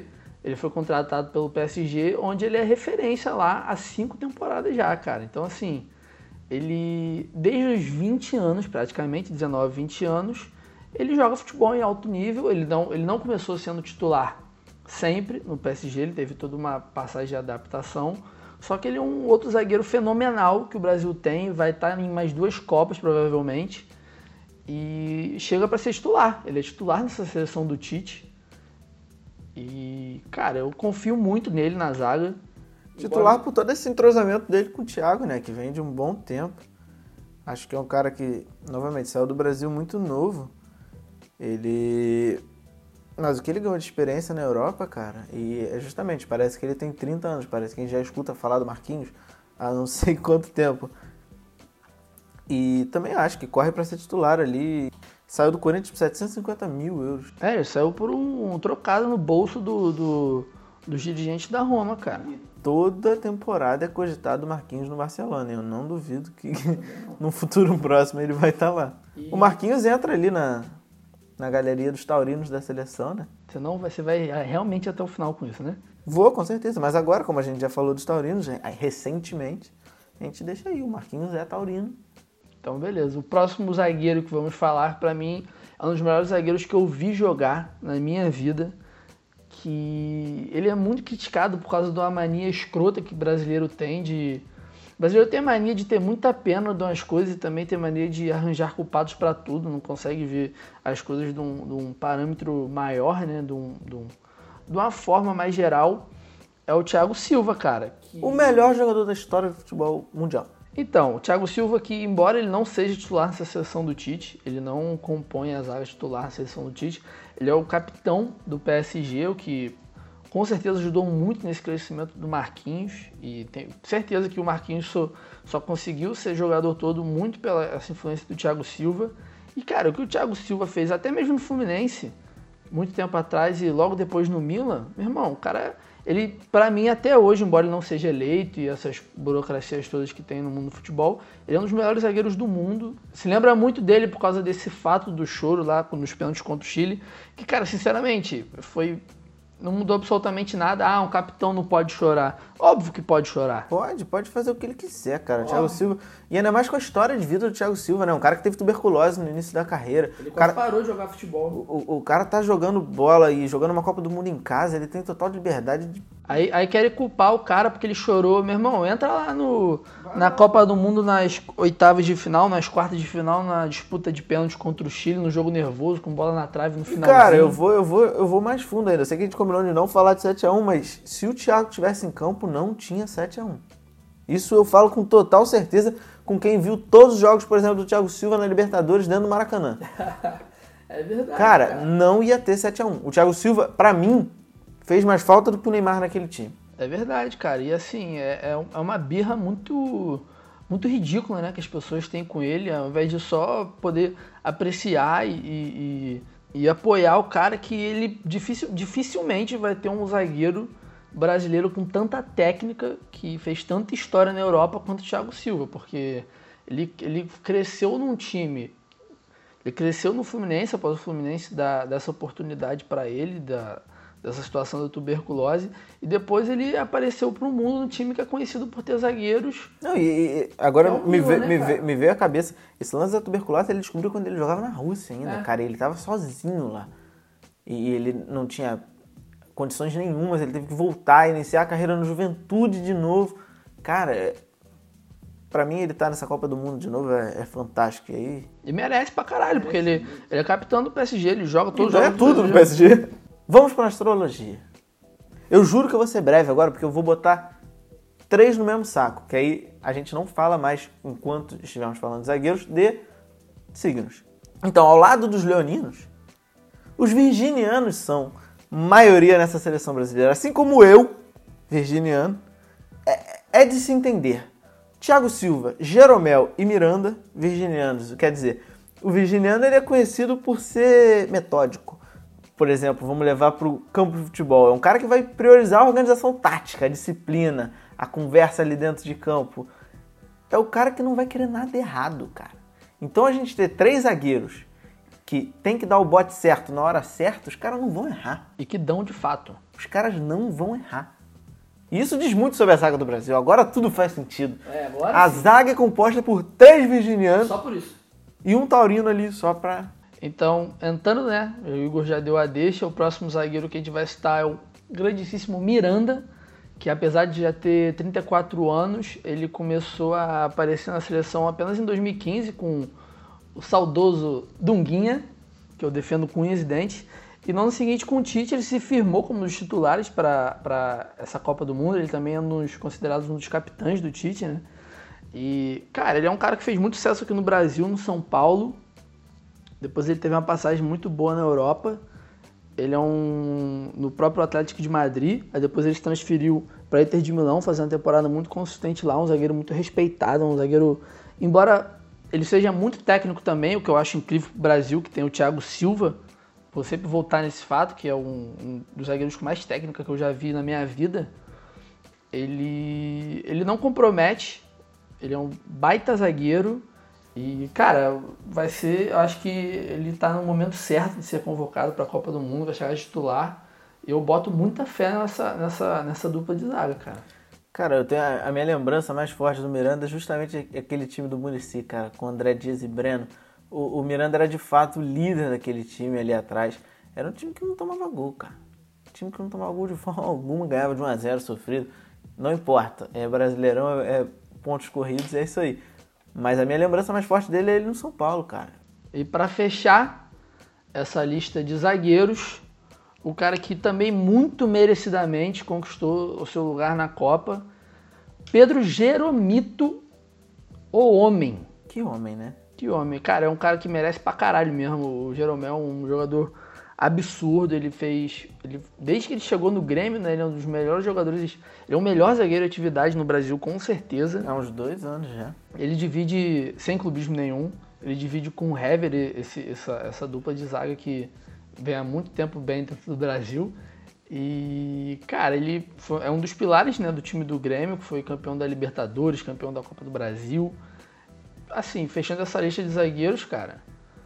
Ah, não, eu tenho uma história incrível. do- uma história não, né? Não é uma história íntima, como foi a história dos jogadores da seleção da Austrália e da seleção da Dinamarca. Mas o Jeromel, cara, ele jogou muito tempo na Alemanha, jogou no Colônia bastante tempo. E acho que uns dois, três anos atrás, a própria Bundesliga fez um vídeo dos 10 melhores gols contra da história da Bundesliga. O Jeromel tem dois nessa lista. Foi ali que eu conheci o Jeromel. Aí quando o Jeromel veio pro Grêmio, eu falei, pô, tá de sacanagem, pô. O cara que tem os dois melhores gols contra. gols, ele tem dois? Ele tem dois da, não é da, da- do ano da temporada da Bundesliga, é da história, de 50, e- de 50 edições. Foi em comemoração das 50 edições da Bundesliga. Então, assim, queimei minha língua, graças. Isso, isso é uma história de superação para Pedro Jeromel. Isso é uma baita história de superação. Aleluia, né? Muito bom eu ter, ter queimado a minha língua, porque eu acho ele um baita zagueiro. Ele não é muito novo também, tem lá, já tá na casa dos 30 anos. Mas chega nessa Copa com pô, todo o mérito possível. Como a gente já falou aqui, ele tá há dois anos sendo o melhor zagueiro disparado dentro do futebol brasileiro. E campeão da Libertadores, né, cara? Então, assim, foi, foi muito bem conquistada essa vaga para a Copa do Mundo. Agora vamos para a parte do campo que mais faz os meus olhos brilharem dessa seleção brasileira, que é a, a grandíssima meiuca. Eu vou começar, eu acho que de baixo para cima, pode ser? À vontade. Primeiro nome que vamos falar aqui é de um cara que ele conquistou seu lugar na Copa nos, só nos dois últimos amistosos, embora ele tivesse feito uma temporada muito boa no Shakhtar, o, que é o Fred. Ele fez uma Champions muito boa pelo Shakhtar nessa temporada, contra a própria Roma nas oitavas de final, que o Shakhtar foi eliminado. Nos dois jogos contra o Manchester City na fase de grupos, ele foi muito bem também, o que abriu os olhos do mundo para ele. Ele roubou, né, essa vaguinha na Copa. Ele faz, ele é um, meia mais ofensivo. Eu gosto do futebol dele, embora ele jogue na, na Ucrânia, não é um Então, como, como, dos melhores. como diz Daniel Furlan, né, eu não, não acompanho o campeonato ucraniano desde que ele foi inventado na Ucrânia. Cara, eu de fato acho que o Fred, pelo pouco que eu lembro dele aqui no Brasil, é um bom jogador, mas cara, eu acho que o Arthur merecia muito mais essa vaga do que ele. Mas eu não acho que o Arthur merecesse tanto essa vaga quanto o Fred. O Fred está na Europa há bastante tempo, ele tem uma bagagem de Champions imensa, ele é titular absoluto lá na Ucrânia. E eu acho que isso conta bastante, cara, para uma Copa do Mundo, para um jogador de meio campo que está acostumado com, com, com esse tipo de jogo. Sim, o Fred fez uma Champions muito boa, né, cara? Eu acho que esse foi o critério do Tite para a convocação. Ele se baseou muito na Champions League e na- O Fred jogou muito a Champions. É, ele fez dois amistosos, os últimos dois amistosos do Brasil também ele jogou muito bem, contra a Rússia e contra a Alemanha, né? Não foi o craque do jogo, mas ele não, também não teve uma atuação pífia, por exemplo. Então acho que foi bastante interessante. Eu acho que também ele é um jogador, tá chegando ali, tem entre 25 e 26 anos, ele, já, ele é jovem ainda. E eu acho que merece bastante nessa Copa do Mundo, não à toa está. Ele também foi um dos nomes, muito pelo Arthur, né? Os nomes muito contestados dessa lista. Mas eu gosto dele, cara. Eu. eu... Toda lista tem que ter um cara contestado. É, palhaçada. O brasileiro nunca vai concordar com tudo. Mas então, eu vou, vou te pedir permissão para uma coisa. Signo do Fred. Pós-Fred, podemos comentar sobre o Casimiro? Porque é um match aqui. É o Matt? É um match, porque tanto Fred quanto Casimiro, Eu não falo Casimiro agora não, mas já que você pediu, eu vou deixar. Fred e Casimiro são do signo de peixes. Olha, rapaz. Peixes, talvez isso explique tanta sensibilidade e explique esse sucesso da carreira dos dois jogadores. São os dois caras que parecem adivinhar o momento dos adversários. Mas, bom, um lado não positivo desse signo é que é um signo um pouco disperso. O lado quê? Um lado não positivo. Não é negativo, não. Não positivo. Desse, desse signo é que é um signo muito disperso, cara. Então, é pro Tite ficar de olho. Porque, possivelmente, eu tô aqui cravando, baseado na astrologia, Fred ou Casimiro podem dar uma paçocada na Copa por serem de signo de peixe. Podem não ver aquele adversário passando ali do lado e dar esse mole aí. vamos dar sequência né, ao programa, após esse momento incrível de astrologia, com o Casemiro, que é peça fundamental da, do Real Madrid, tricampeão da Champions. E é um outro cara que assim dispensa comentários, ele tem 26 anos, está no auge da carreira. Com certeza ele vai para mais uma Copa como veterano, como capitão. E, cara, Três é um- Champions nas costas, né, cara? ele três Champions nas costas, é a primeira Champions dele, ele foi eleito o melhor jogador em campo naquela final. E, cara, é um volante pitbull, marca pra cacete, o cara não desiste da jogada, sabe? Então, assim, acho que isso é importante, muito importante pra seleção. Ele tem uma técnica muito boa também, ele costuma fazer um golzinho ou outro. E, cara, essa é- eu, eu, eu, eu amo essa seleção brasileira de um jeito que nem eu consigo explicar direito. Não, mas brincadeiras à parte com o signo do Casimiro, não acho. Quer dizer, talvez, baseado na astrologia. Mas o, o Casimiro saiu aqui do Brasil com uma fama de, de bad boy, né, cara? De jogador mala pra caramba, que achava que era muito maior que todo mundo. Ficou um tempo afastado no São Paulo e foi pro, foi pro Porto. E depois Real Madrid, time B. E todo mundo falou, cara, o Casimiro não vai aguentar a pressão, porque é um cara mala pra caramba, é um cara marrento pra caramba, ele não vai querer jogar no Real B. E, porra, conquistou o espaço dele, cara, chegou no Real Madrid. Pô, pra mim é o melhor volante, volante, camisa 5, de marcação da, da atualidade do futebol. É, então, ele, ele, embora ele tivesse feito mais de 100 jogos pelo São Paulo, né, ele saiu meio que pela porta dos fundos lá, aí, mas aí ele foi direto pro Real Madrid B, aí do Real Madrid B que ele foi emprestado ao Porto, que aí ele jogou com Alexandre, com Danilo, e aí numa cláusula de, de recompra, né, na cláusula de recompra não, né, aí ele voltou pro, pro Real Madrid B, e depois ele já subiu direto pro time principal do Real Madrid, e como eu disse, cara... Foi o Zidane que subiu ele, foi? na sua primeira temporada como titular, ele jogou uma final da Champions e foi eleito o melhor jogador daquela final. Então, assim, ele é um baita volante, concordo com você que ele é um, que ele é um dos melhores camisa 5 da atualidade. Embora eu ache que o Sérgio Busquets ainda é um pouquinho mais jogador que ele. Mas eu gosto muito do Casemiro, não quer dizer que só porque eu acho um melhor que eu gosto do outro. Eu gosto muito dele e dando sequência nesses jogadores que eu amo desse meio campo, eu vou para um jogador que enche tanto os meus olhos como enche os olhos de um cara que a gente cita bastante aqui, que é o famoso Batata, que é o Little Nando, Fernandinho, que também começou sua carreira na Europa. Ele, o Fernandinho. Fernandinho apareceu- Taurino. Mas vai, eu não tenho mais nada pra acrescentar dos taurinos. Tá bom. Você conhece perfeitamente esse signo. O Fernandinho que apareceu aqui no Brasil pelo Atlético Paranaense, aí foi vendido pro Shakhtar também da Ucrânia. E ele fez muito sucesso no Shakhtar, ele é um jogador importantíssimo no time. Aí o Pepe é um dos xodóis do Pepe Guardiola no Manchester City. Sempre que o Pepe tem oportunidade de entrevista em coletivo de falar sobre o Fernandinho, ele comenta o quanto ele fica impressionado com a versatilidade, inteligência e qualidade do Fernandinho dentro de campo. E tá indo para sua segunda Copa do Mundo, ele estava presente na, na, naquele fatídico jogo do Mineirão na Copa de 2014. E ele foi execrado pós esse jogo. Ele Todo foi... mundo foi execrado. Não, ali. mas eu acho que pegaram muito no pé do Fernandinho. É um cara que Pô, ele joga de terna, amigo. ele não precisava tomar tanta porrada da forma que ele tomou. Fernandinho joga bola pra caralho. Quem sou eu pra discordar de Pep Guardiola? Pepe Guardiola e Tite, você vai discordar mesmo, é isso? E antes de chegar no principal nome dessa parte central da meiuca do Brasil, vamos falar sobre o Renato Augusto, né, cara, que também se destacou no Corinthians do Tite.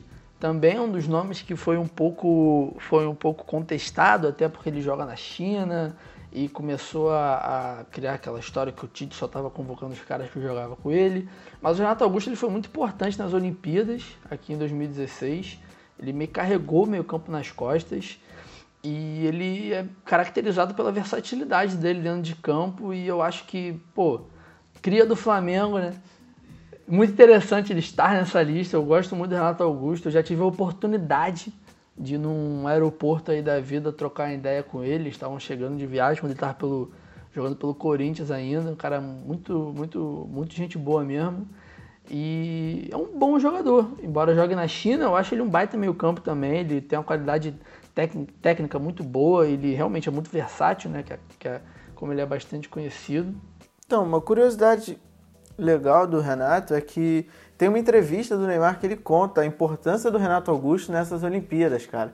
Que pós aquele primeiro jogo da Olimpíada contra o Iraque, não me lembro ao certo. O Brasil jogou mal pra caramba, todo mundo vaiando o time do Brasil e, e na Olimpíada, no Brasil, o Neymar disse que entrou no quarto, apagou todas as luzes, botou um filminho lá pra ver, li- ligou pra mãe, ligou pra todo mundo, falou: "Não quero falar com ninguém". Opa! E aí fechou tudo e ficou quieto no quarto e aí só escutou um- uma batidinha na porta. Aí ele abriu, né, meio cabreiro. Não, cara, era o Renato Augusto. Ah, E o Renato Augusto só falou pra ele assim: se tiver um buraco aí, eu vou me esconder também. e aí o Neymar disse que ele deu uma risada fenomenal. E a partir dali, e isso que é foda, cara. Eles sentaram, a partir dessa conversa, começaram a discutir muito sobre futebol e sobre o posicionamento tático do Brasil naquela Copa do Mundo. E o Renato falando que a marcação do Neymar estava muito forte. E aí, no treino seguinte, foi o Neymar e o Renato falar com o Micali e pedir pro Micali colocar o Neymar mais pro meio e colocar o Luan. Que aí foi onde veio o ouro do Brasil, cara. Foi a entrada do Luan e veio de uma resenha do Renato Augusto com o Neymar no quarto. Então, isso explica muito o signo do Renato Augusto. Mas eu- não, mas eu não vou falar agora. Tem que falar é agora. Eu vou guardar o signo do Renato Augusto pra depois e vai entrar nessa explicação. Vocês gravem essa história, porque em breve ela vai ser contada. Então tá, dando sequência nessa lista, eu vou pro nome, que é o nome que eu mais amo dessa meiuca central que eu acabei de, de inventar sobre o Brasil. Leonino, Leonino, o grandioso craque de bola, Paulinho. Meu amigo, o que esse Paulinho joga de futebol, irmão? Acho que não tá no gibi. Sacou? E tipo, ele é mais um jogador que, cara, eu, eu, eu tenho muita raiva do brasileiro às vezes. É muito criticado também pelo porque ele só joga na seleção por causa do Tite, nenenê, nenenê.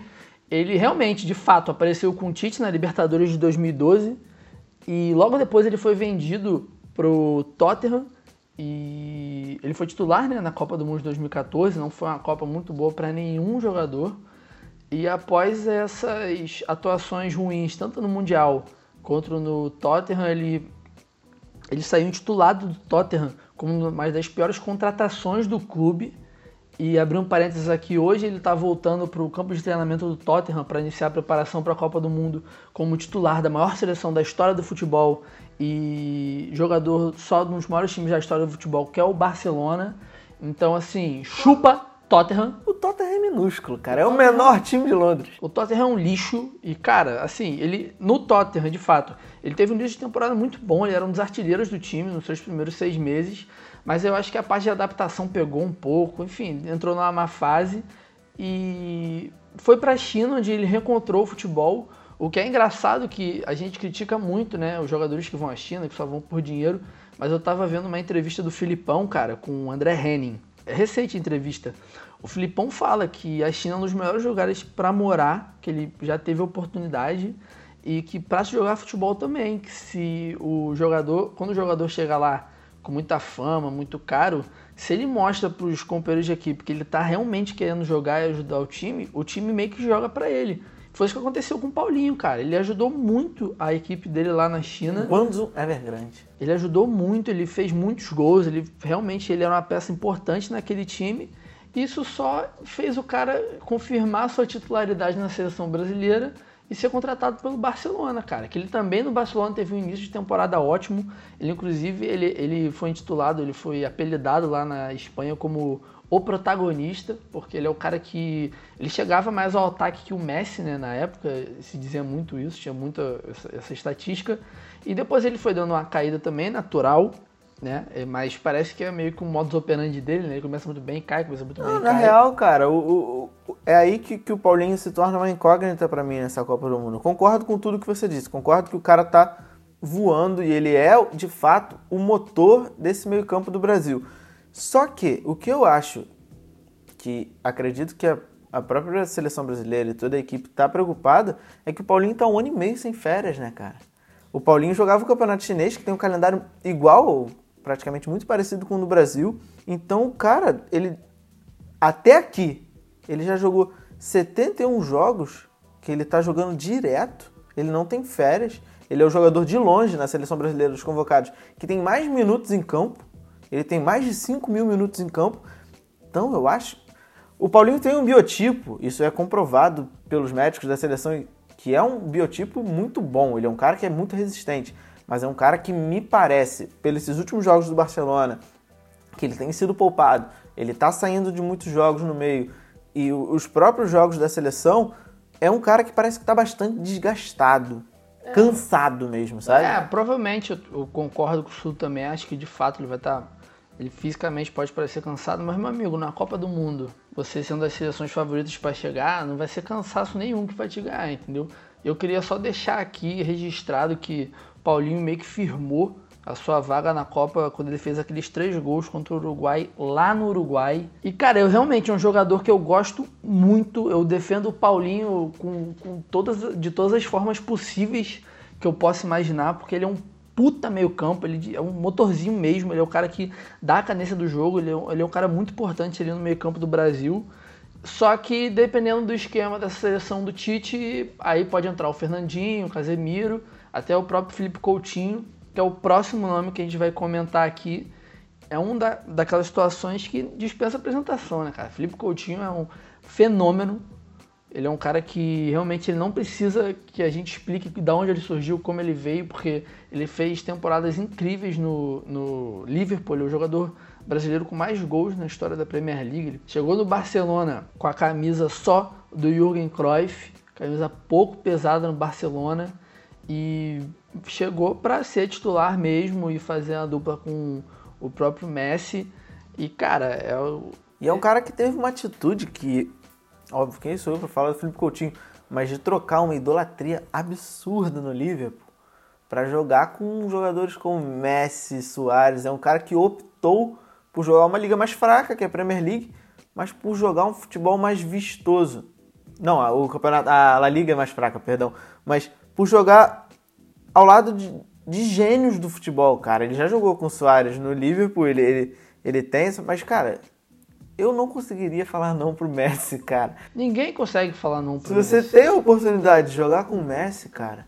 Não, mas uma coisa que você falou agora, que eu vou ser obrigado a discordar, que eu até comentei no segundo episódio da seleção da Espanha, é a, falsa impressão de que o campeonato espanhol é um campeonato fraco, Não, cara. não é mais fraco, mas ele é Porque, visivelmente mais de fraco novo, que a Premier League. De novo, mais um ano, confirmou 10 anos seguidos, Atlético de Madrid campeão da Euroleague e Real Madrid campeão da Champions League, cara. 10 anos seguidos com o time espanhol ganhando uma das principais competições da Europa. Então, assim, você deixar esse campeonato nivelado por baixo só porque tem dois times absurdamente muito grandes, eu acho besteira. Obviamente, não estou discordando que a Premier League é o campeonato mais competitivo e mais difícil do mundo, mas acho que até por própria ambição do Coutinho, que foi um azar para ele no caso, né, que ele saiu do Liverpool para ganhar um título como a Champions pelo Barcelona, e o mesmo Liverpool que era dado como morto após a saída do Coutinho, chegou à final, fazendo uma temporada incrível. E ele, dentro da seleção brasileira, ele é muito importante no ataque. Ele cresce muito em jogos importantes. O jogo que ele fez contra a Argentina foi inacreditável. Porra, cara. Então, assim, é um, é um cara que realmente, pelo menos, né, a gente pode deixar aqui junto do, da prateleira ali do Marcelo, né, que até então é um dos caras que não é nem um pouco contestado na seleção brasileira. Se ele não for titular, aí sim é uma injustiça absurda. E de fato, rola esse papo se ele vai ser titular no meio campo, com Fernandinho, Casemiro, se ele vai ser titular pelas pontas. Então, assim, ele é um cara que vai ajudar muito ao Brasil, que se tudo der certo, vai levar essa tacinha pra casa, né? E eu não vou me atrever a comentar o signo de Felipe Coutinho. Se vocês quiserem, Google, eu já expliquei, é muito fácil mexer. Mas por que agora você não vai falar o signo dele? Porque é o signo mais desprezível do zodíaco, mano. Ué, mas não era gêmeos? Já não foi esse? Mas é exatamente isso. É gêmeos? Eu só não queria repetir. Nossa tá foda. Mas então deixa pra lá. Mais um geminiano nessa seleção. Vambora. E o próximo jogador também é um jogador que, novamente, cara, eu amo muito essa seleção brasileira, porque eu adoro falar que os caras dispensam comentários. É um cara que dispensa comentário pra caralho, que é o William. Que ele, embora ele nesses últimos jogos do Chelsea tenha ficado no banco de reservas, ele fez uma temporada incrível no Chelsea. Ele é um jogador muito rápido, cara. Ele tem, ele, ele pensa muito rápido. Ele ele de fato é um jogador muito rápido. Ele, eu lembro de ter comentado com outros amigos um gol que ele fez pelo Chelsea que ele, ele dá uma saída do zagueiro, cara, que todos nós ali daquele grupo, a gente acompanha futebol há muito tempo, a gente nunca viu aquilo na vida. Ele saiu tão rápido numa jogada e deu direto no gol. Isso do campo de defesa dele. Não que ele deu direto no gol chutando, né? Mas ele saiu de trás do meio. Cara, o William é um jogador absurdo, maravilhoso, que entra na parte da discussão do Felipe Coutinho. Porque o Felipe Coutinho só entra no meio campo por causa dessa absurda temporada que o William fez, que é para cravar o nome dele de titular na Copa do O Mundo. William recentemente se envolveu numa polêmica justamente por ser colocado no banco tantas vezes pelo Conte. Ele é um cara que tá jogando muita bola. O- Estar na reserva não faz o menor sentido, ainda mais daquele time do Chelsea. E eu não sei se você viu que ele postou a foto do time campeão recentemente e ele tapou o Conte. Ele botou três troféuzinhos na cara do Conte Não vi, não. e botou lá Chelsea campeão, etc. E tapou o Conte com os troféus. Que doideira. E o William é um cara que eu senti. É um. Dessa seleção, é um dos caras que eu sinto muita falta de ter visto ele jogar mais no Brasil, sabe? Eu acho que ele jogou. Esse sim jogou muito pouco no Corinthians, cara. Ele, e ele jogou com a 10 no Corinthians, ele era um cara. Porra, eu queria ter visto ele um pouco mais no futebol É, brasileiro. ele, ele que tem uma história muito boa né, no futebol, que ele apareceu num campeonato da Nike, em parceria com o Guaraná, eu acho, na época, e dali que ele foi pro Corinthians, cara. Foi ali que ele apareceu pro futebol e realmente ele jogou muito pouco aqui. E só que é mais um jogador que saiu do Brasil, foi pro Shakhtar, ele foi muito bem no Shakhtar.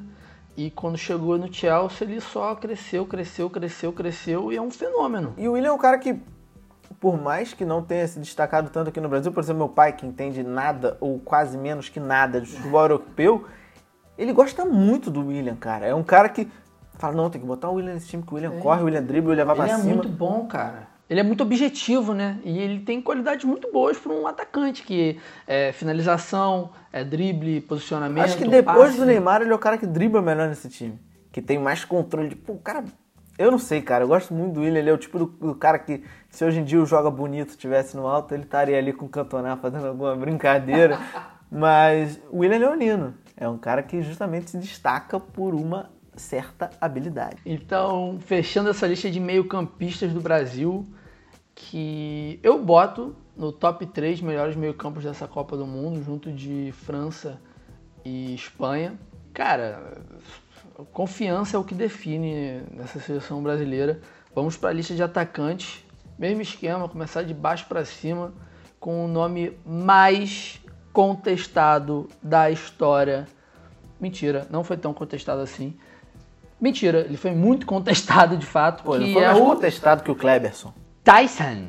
O que falar do Tyson? O Tite, na, logo na coletiva após a lista de convocados, ele deu como motivo ter botado o Tyson nessa lista a história que a gente estava comentando da bagagem de Champions League. Né? Ele até citou que entre jogos de Euroleague e Champions League, o Tyson já tem mais de 80, ele é um jogador titular no Shakhtar e que, de novo, por mais que ele jogue na Ucrânia, temos dois exemplos maravilhosos da seleção brasileira, que é o William Fernandinho, de jogadores que apareceram na Europa pelo próprio Shakhtar, entendeu? Então, cara, não é um nome que me agrada. Assim, ele é um mais um ali naquele ataque. Eu não sei como ele pode se ajudar nesse ataque, que tem nomes como Douglas Costa, Firmino, Coutinho, Neymar, William.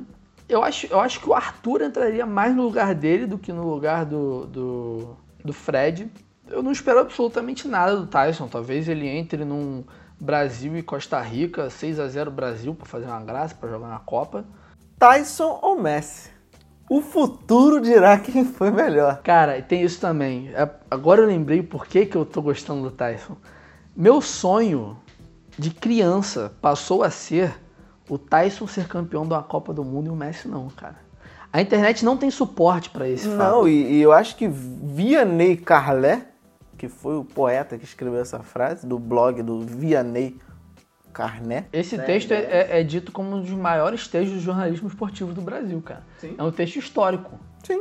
E talvez isso possa acontecer. Inclusive o Tyson postou foto com a camisa escrito o futuro dirá quem é melhor, ele ou o Messi. Dando sequência, você não vai falar do signo do Tyson? Calma, óbvio que eu vou falar. O, o Tyson é uma exceção nessa seleção brasileira. Literalmente. Literalmente, por ser muito contestado, o Tyson é o único capricorniano na seleção brasileira, Vitor Gama. O que temos dos capricornianos? Os capricornianos são apelidados, em geral, assim, na galera, como capricas, Os capricas são excelentes estrategistas e se orientam para resultados.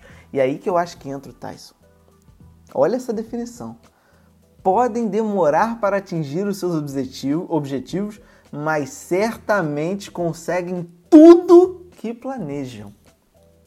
Ele não planejava estar nessa Copa. Acho que para ele foi uma surpresa. Mas o rapaz que escreveu a matéria comparando ele com o Messi planejava. E aí se tornou uma meta para ele. Demorou. Mais pro jornalista do que pro Tyson. Demorou, talvez o jornalista seja capricorniano também. Tem que pesquisar aí. Eu volto com essa resposta no próximo. então, dando sequência aqui a lista de atacantes, eu vou pro Douglas Costa. Ele apareceu no Brasil, né, pelo Grêmio. Ele inclusive jogou contra o Flamengo na, na naquela final no Maracanã em 2009. Ele deu entrevista falando que perguntado, né, se o Grêmio entregou ou não mas ele falou que pelo fato do Inter poder ser campeão também, os caras não estavam com tanta vontade assim de ganhar aquele jogo do Flamengo, o que não tira o mérito daquele time do Flamengo. Tudo bem, acabou essa discussão aqui antes mesmo de começar. E, cara, ele foi pra Europa, ele foi pro Shakhtar, mais um jogador que foi pro Shakhtar. E aí o, o, que, o que acontece com os jogadores brasileiros que vão pro Shakhtar? Eles, eles costumam a, se destacar lá e demorar muito para sair. A diretoria do Shakhtar é uma diretoria que prende muitos jogadores. Ou eles somem igual o Wellington Ney. Ou eles somem, acabam voltando e continuam sumidos. É uma situação incrível. E a partir daí ele saiu do Shakhtar, foi vendido para o Bayern de Munique. Ele não se adaptou muito bem ao Bayern de Munique, embora ele tivesse feito uma primeira temporada e meia muito boa e foi emprestado para Juventus, que se achou, cara, ele se encontrou ali naquele time da Juventus. Ele, inclusive, foi um dos nomes que um dos principais nomes desse, do ataque da Juventus que culminaram no título no heptacampeonato lá na Itália.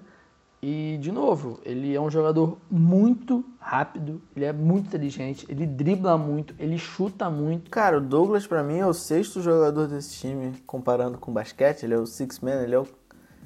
Ele é aquele cara que vai completar e para mim é... é aí que tá, cara. A parada do Douglas Costa é que ele, esse último jogo de despedida do Buffon, do Campeonato Italiano, ele chegou para a seleção machucado, né, cara? Então, eu não sei como ele vai chegar agora para a Copa do Mundo. É, ele teve uma lesão muscular, né, na coxa, o que é uma lesão que parece não ser séria, mas é uma lesão que engana porque você não está sentindo, mas chega um determinado momento pode simplesmente estourar, aí acaba com a, e acho que é um sua cara participação. Muito importante no time do Tite. Ele é muito. Então, e, e essa, essa função dele de sexto homem depende muito exatamente do que a gente está falando do William e do Coutinho, né? Se o William vai ser titular, Aí, de fato, o Douglas Costa é o primeiro nome para entrar no jogo, para mudar alguma coisa. E o segundo nome que pode mudar dentro do jogo, que é o que vamos falar agora, é de uns caras que eu mais admiro de ver jogar futebol, um dos caras que eu mais gosto da carreira dele, que é o Roberto Firmino, cara. Firminx. Ele é um baita atacante, ele tá fazendo a melhor temporada da carreira, só que ele ele também é mais um que é muito que é mais um desses jogadores que teve uma passagem muito curta aqui no Brasil. Ele apareceu pelo Figueirense e logo de cara ele foi para o Hoffenheim da Alemanha, um time histórico, porém de segunda escala lá na Alemanha. E ele logo de cara foi eleito o melhor jovem da Bundesliga. Ele começou a. Ele dava muito trabalho para os times grandes, para o Bayern, o próprio Borussia. E quando o Klopp foi, foi contratado pelo Liverpool, eu tinha certeza absoluta que ele ia tentar levar o Firmino exatamente pelo fato do Firmino dar muito trabalho e foi o que aconteceu, cara.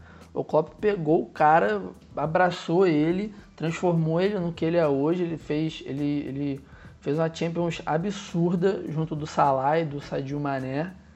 E o que eu gosto dele é que ele entrando no time, o time não perde qualidade lá na frente, cara. Porque além de tudo, dele ser um cara que faz gols, ele ser um cara que ajuda muito a equipe, ele também desarma muita bola, cara ele vai até a meia-lua defensiva para marcar, entendeu? E não para isso os 90 minutos. Ele tem uma consistência muito boa dentro do jogo. Pode até parecer às vezes que ele, ele é meio ineficiente né, no ataque, só que ele é muito importante. Ele é aquele homem central, ele tem uma estatura boa, ele tem um passe muito bom, ele tem uma visão de jogo muito boa. E, cara, de fato, um dos caras que eu mais gosto de acompanhar o futebol dessa seleção brasileira, depois do Paulinho, é o Roberto Firmino. Bom, cara, o Firmino que é mais uma, mais uma aposta do, do Dunguinha, né, cara? Ele surgiu na era Dunga. Não, ó. Acho que a gente vai ter que fazer um especial, Dunga. Ele merece. Ele, ele veio dessa safra aí do Dunga, ele não... Concordo, mas eu acho que ele é um jogador que mais marca do que qualquer coisa. Eu acho ele muito bom também. Eu acho ele... Ali junto com o Gabriel, cara, são dois caras que Não perde qualidade. né? Não, nem um pouco. Sai Gabriel Jesus entre o Firmino, Firmino e Gabriel Jesus. Eu acho que o Gabriel tá um pouquinho acima, mas sabe, não vai ser uma diferença que, que, por exemplo, quando a gente tinha o Afonso Alves no banco. E o Firmino tem um fato curioso, né? Que ele foi fazer uma. Ah, quem nunca foi, foi fazer uma tatu, né, cara? E ah, já foi moda fazer aquelas tatuagens em, em hebraico, Ainda é. Em qualquer língua que for. Firmino. Jovem tatua a letra. É, o Firmino, assim, quando chegou na Alemanha, ele resolveu fazer uma tatuagem, usou o Google Tradutor. Só que ele se embananou inteiro, porque faltava um trema, ele queria botar um negócio de família, amor incondicional, e acabou virando uma parada que nem existe. Tudo bem, foi questão de trocar um trema, etc., mas foi uma parada engraçada que aconteceu, ele foi alvo de zoação eternamente no Hoffenheim por causa dessa tatuagem. É o Firmino que, por isso também, é muito engraçado. né? Ele, é- ele é um cara muito tímido. As entrevistas dele, ele fica meio sem jeito pra falar, ele é meio durão assim. Só que dentro de campo não, é isso que importa, não tô nem aí pra como ele é fora de campo, cara ele fazendo gol, cara, ele campeão. E dando sequência, né, foi o que o Igor comentou entre ele e o Gabriel Jesus. O Gabriel Jesus, que é um outro verdadeiro fenômeno, ele tem apenas 20 anos de idade. Ele é campeão brasileiro, ele é titular do Manchester City, ele é campeão da Copa do Brasil, ele é campeão da Premier League. Ele fez o gol do City, que deu o recorde de pontos para o City, deu o recorde de gols também na Premier League.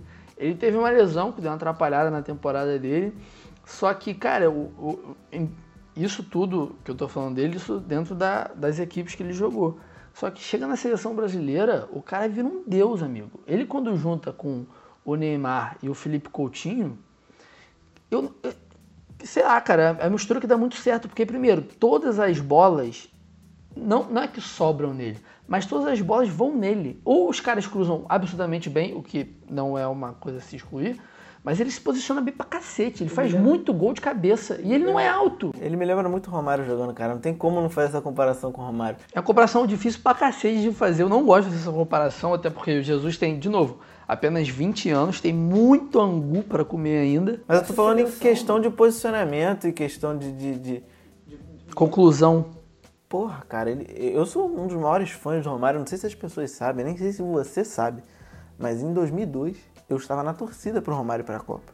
Eu nem lembro da Copa de 2002, Igor. Só lembro do gol da Edmilson e da final contra a Alemanha. Eu era muito pequeno, cara. Claro que era. E eu gostava muito do brinco do Romário que tinha uma cruz pendurada. Você já teve um brinco desse? Foi por causa do Romário que eu fiz esse furo na minha orelha. Então eu posso dizer com propriedade. Que fase. Gabriel Jesus me lembra muito o Romário. Sem brinco. O Romário sem brinco. E, E com a tatuagem do Racionais no peito. E não é bad boy. Eu acho que isso que é o diferencial do Gabriel Jesus e do Romário. O Gabriel Jesus escuta Racionais. Faz gol comemorando pra mãe, né? Alô, mãe. Óbvio, a mãe dele é a mulher da vida dele. E deveria ser assim em todos os jogadores. Dona Vera. E pra fechar, Não, calma, cara. Você já não deixou eu falar o signo do Firmino. O Firmino é libriano, mas não importa. De novo, já foi, já falou. Já foi libriano, ele tá ali com o Alisson.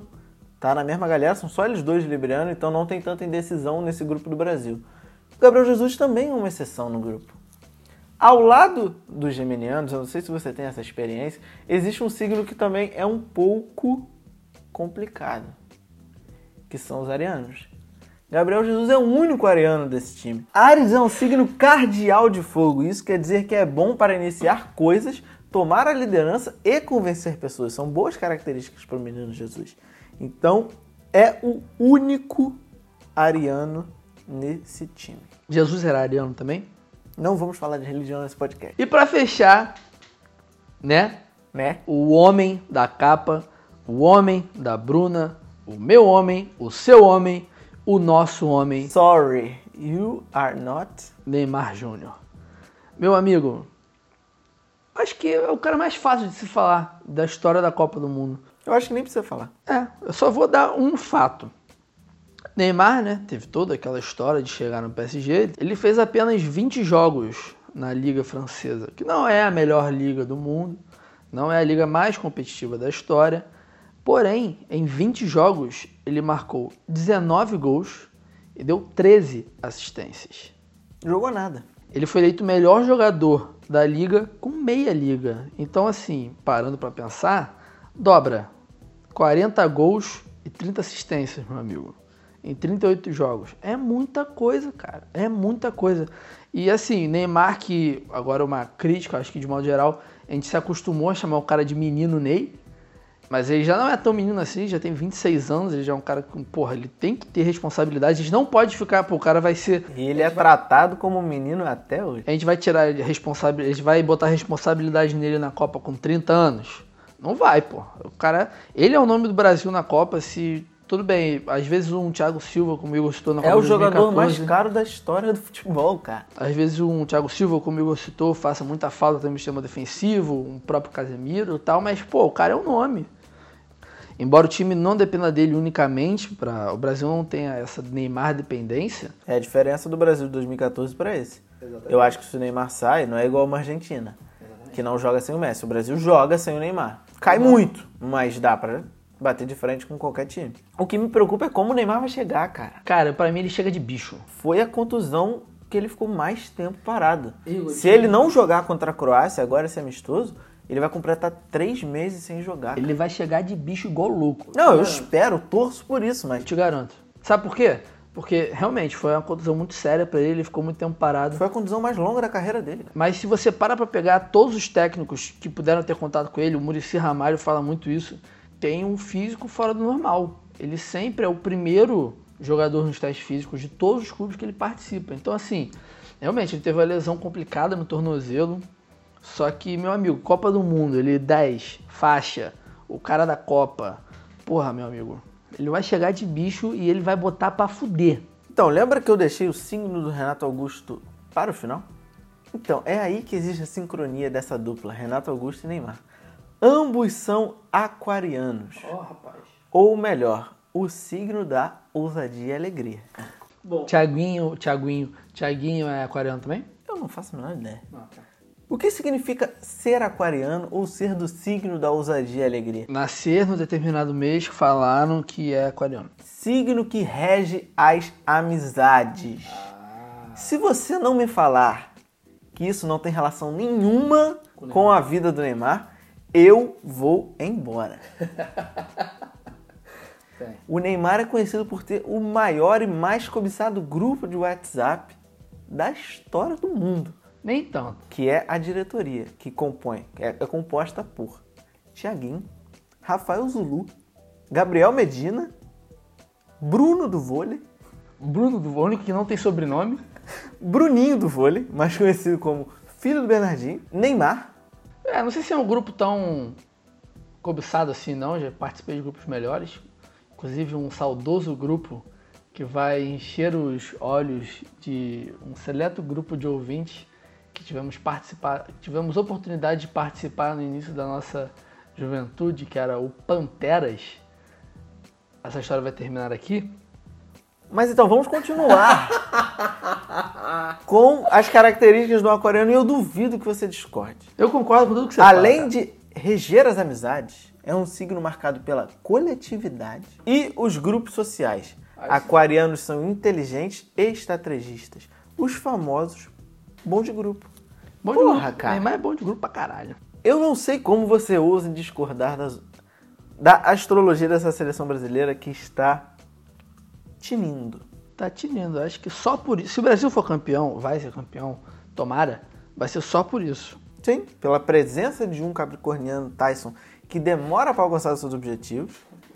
Fechamos aqui, né, a lista dos 23 oficiais convocados da seleção brasileira. Obviamente vai ser a lista melhor comentada, melhor, não melhor de qualidade, né, mas com ma- comentada com mais afinco, com mais amor, com mais tesão. E não só por isso, também vamos abrir uma brecha aqui. Vamos deixar longo o beijo porque ao final de contas esse programa é nosso. Então a gente fala o que a gente quiser falar, se você Se você já está satisfeito, você para agora, manda um valeus. bota o CD da Taylor Swift aí no alto E vai que é tu, irmão. e se consagra. Vamos agora, a gente não vai fazer um comentário, comentários tão longos assim, né, sobre os jogadores que são da lista de suplentes, mas são jogadores que eu acho que vale a pena a gente comentar um pouco também. Vou começar de novo pelo goleirão, o Neto. O Neto, cara, que eu acho que, infelizmente, ele é uma, ele é uma grande ironia, né, na vida do Diego Alves. O Diego Alves, que foi titular há muito tempo no Valência, ele ele conquistou esse, esse título de um dos melhores goleiros né, da Europa na- nas últimas temporadas pelo Valência. Ele estava ficando já mais velho, o Valência estava procurando uma, uma reformulação, estava procurando jogadores jovens para o time. Contrataram o Neto, que é um bom goleiro, goleiro que apareceu no Atlético Paranaense também. Foi logo vendido para foi logo vendido para Fiorentina e depois disso ele depois disso ele foi comprado pelo Valência. Ele Diego foi Alves- Juventus, ele teve uma passagem na Juventus. É mesmo, boa. Ele jogou na Juventus, ele foi reserva do Buffon, acredito que isso tornou o cara. Ele começou a enxergar o futebol de uma outra forma. Eu acho que É você, você disputar a posição Jean-Louis Buffon, A, a história, a, história o, o, a linha do tempo é Atlético Paranaense, Fiorentina, Juventus e Valência. Foi isso. E, cara, é uma ironia porque o Diego Alves saiu, né? Veio pro Flamengo com a promessa de estar mais perto do. do Brasil. É, de estar mais perto do torcedor brasileiro, de ter mais oportunidade de jogo e conseguir va- essa vaga na Copa do Mundo que seria. Se ele não tivesse tido a lesão que ele teve né, no ombro, na, na clavícula, na temporada passada, no meio da temporada passada, eu acho que ele seria um dos nomes Ele ia brigar com o Cássio. ele ia brigar com o Cássio fortemente. Tá- Eu acho que ele poderia perder essa vaga pro, Cá, pro Cássio, por tudo que a gente disse aqui, desse próprio histórico do Cássio. Mas aí acabou que o Neto, que é o atual goleiro do Valência, como a gente disse, é o goleiro que tá no suplente, né? Aí o próximo jogador que tá de suplente é o Rafinha, que muito foi dito até por causa dessa birra com o Fagner. Eu gosto muito do Rafinha, eu acho um jogador muito bom, um jogador muito experiente, só que ele fez uma meio de temporada pro final péssimo no Bayern de Munique. Ele fez um jogo horroroso contra o Real Madrid, ele foi muito, muito mal mesmo naquele primeiro jogo, tanto que no segundo jogo ele nem entrou. E é um cara que já, em algumas entrevistas, já demonstrou que não estava muito afim de seleção. Mas no final, agora ele começou a forçar uma barra justamente por essa brecha, mas é um cara que, é como eu falei, ele não veste a camisa. Então eu acho que É, ele, teve um, momentos ruins, né, em entrevistas, ele falou mais do que devia realmente, ele já até chegou a, a falar que não estava pensando na seleção brasileira, que queria se tornar alemão, mas aí também a, a vontade da Alemanha não foi tão concreta assim para convocar ele para um jogo oficial. Mas assim, um jogador que se machuca, o Danilo machuca o Fagner, beleza, um cara experiente, um cara que ele é bom de bola, acrescenta. O próximo nome dessa lista é o zagueiro Rodrigo Caio, que de fato, eu particularmente, eu gosto muito do Rodrigo Caio. Acho ele um zagueiro muito promissor, muito jovem. Só que esse foi o problema. Ele teve um início de, no início de carreira no São Paulo incrível, incrível. Ele, ele, ele, joga- ele jogava na base com a camisa 10, cara. ele era para ser o novo Thiago Silva, o novo Marquinhos, embora o Marquinhos ainda seja muito novo, era para ser esses caras, só que ele caiu de produção, ele teve muitos problemas lá no São Paulo, pegou banco diversos jogos e é um, realmente um nome muito contestado pela, pela, pela as convocações do Tite.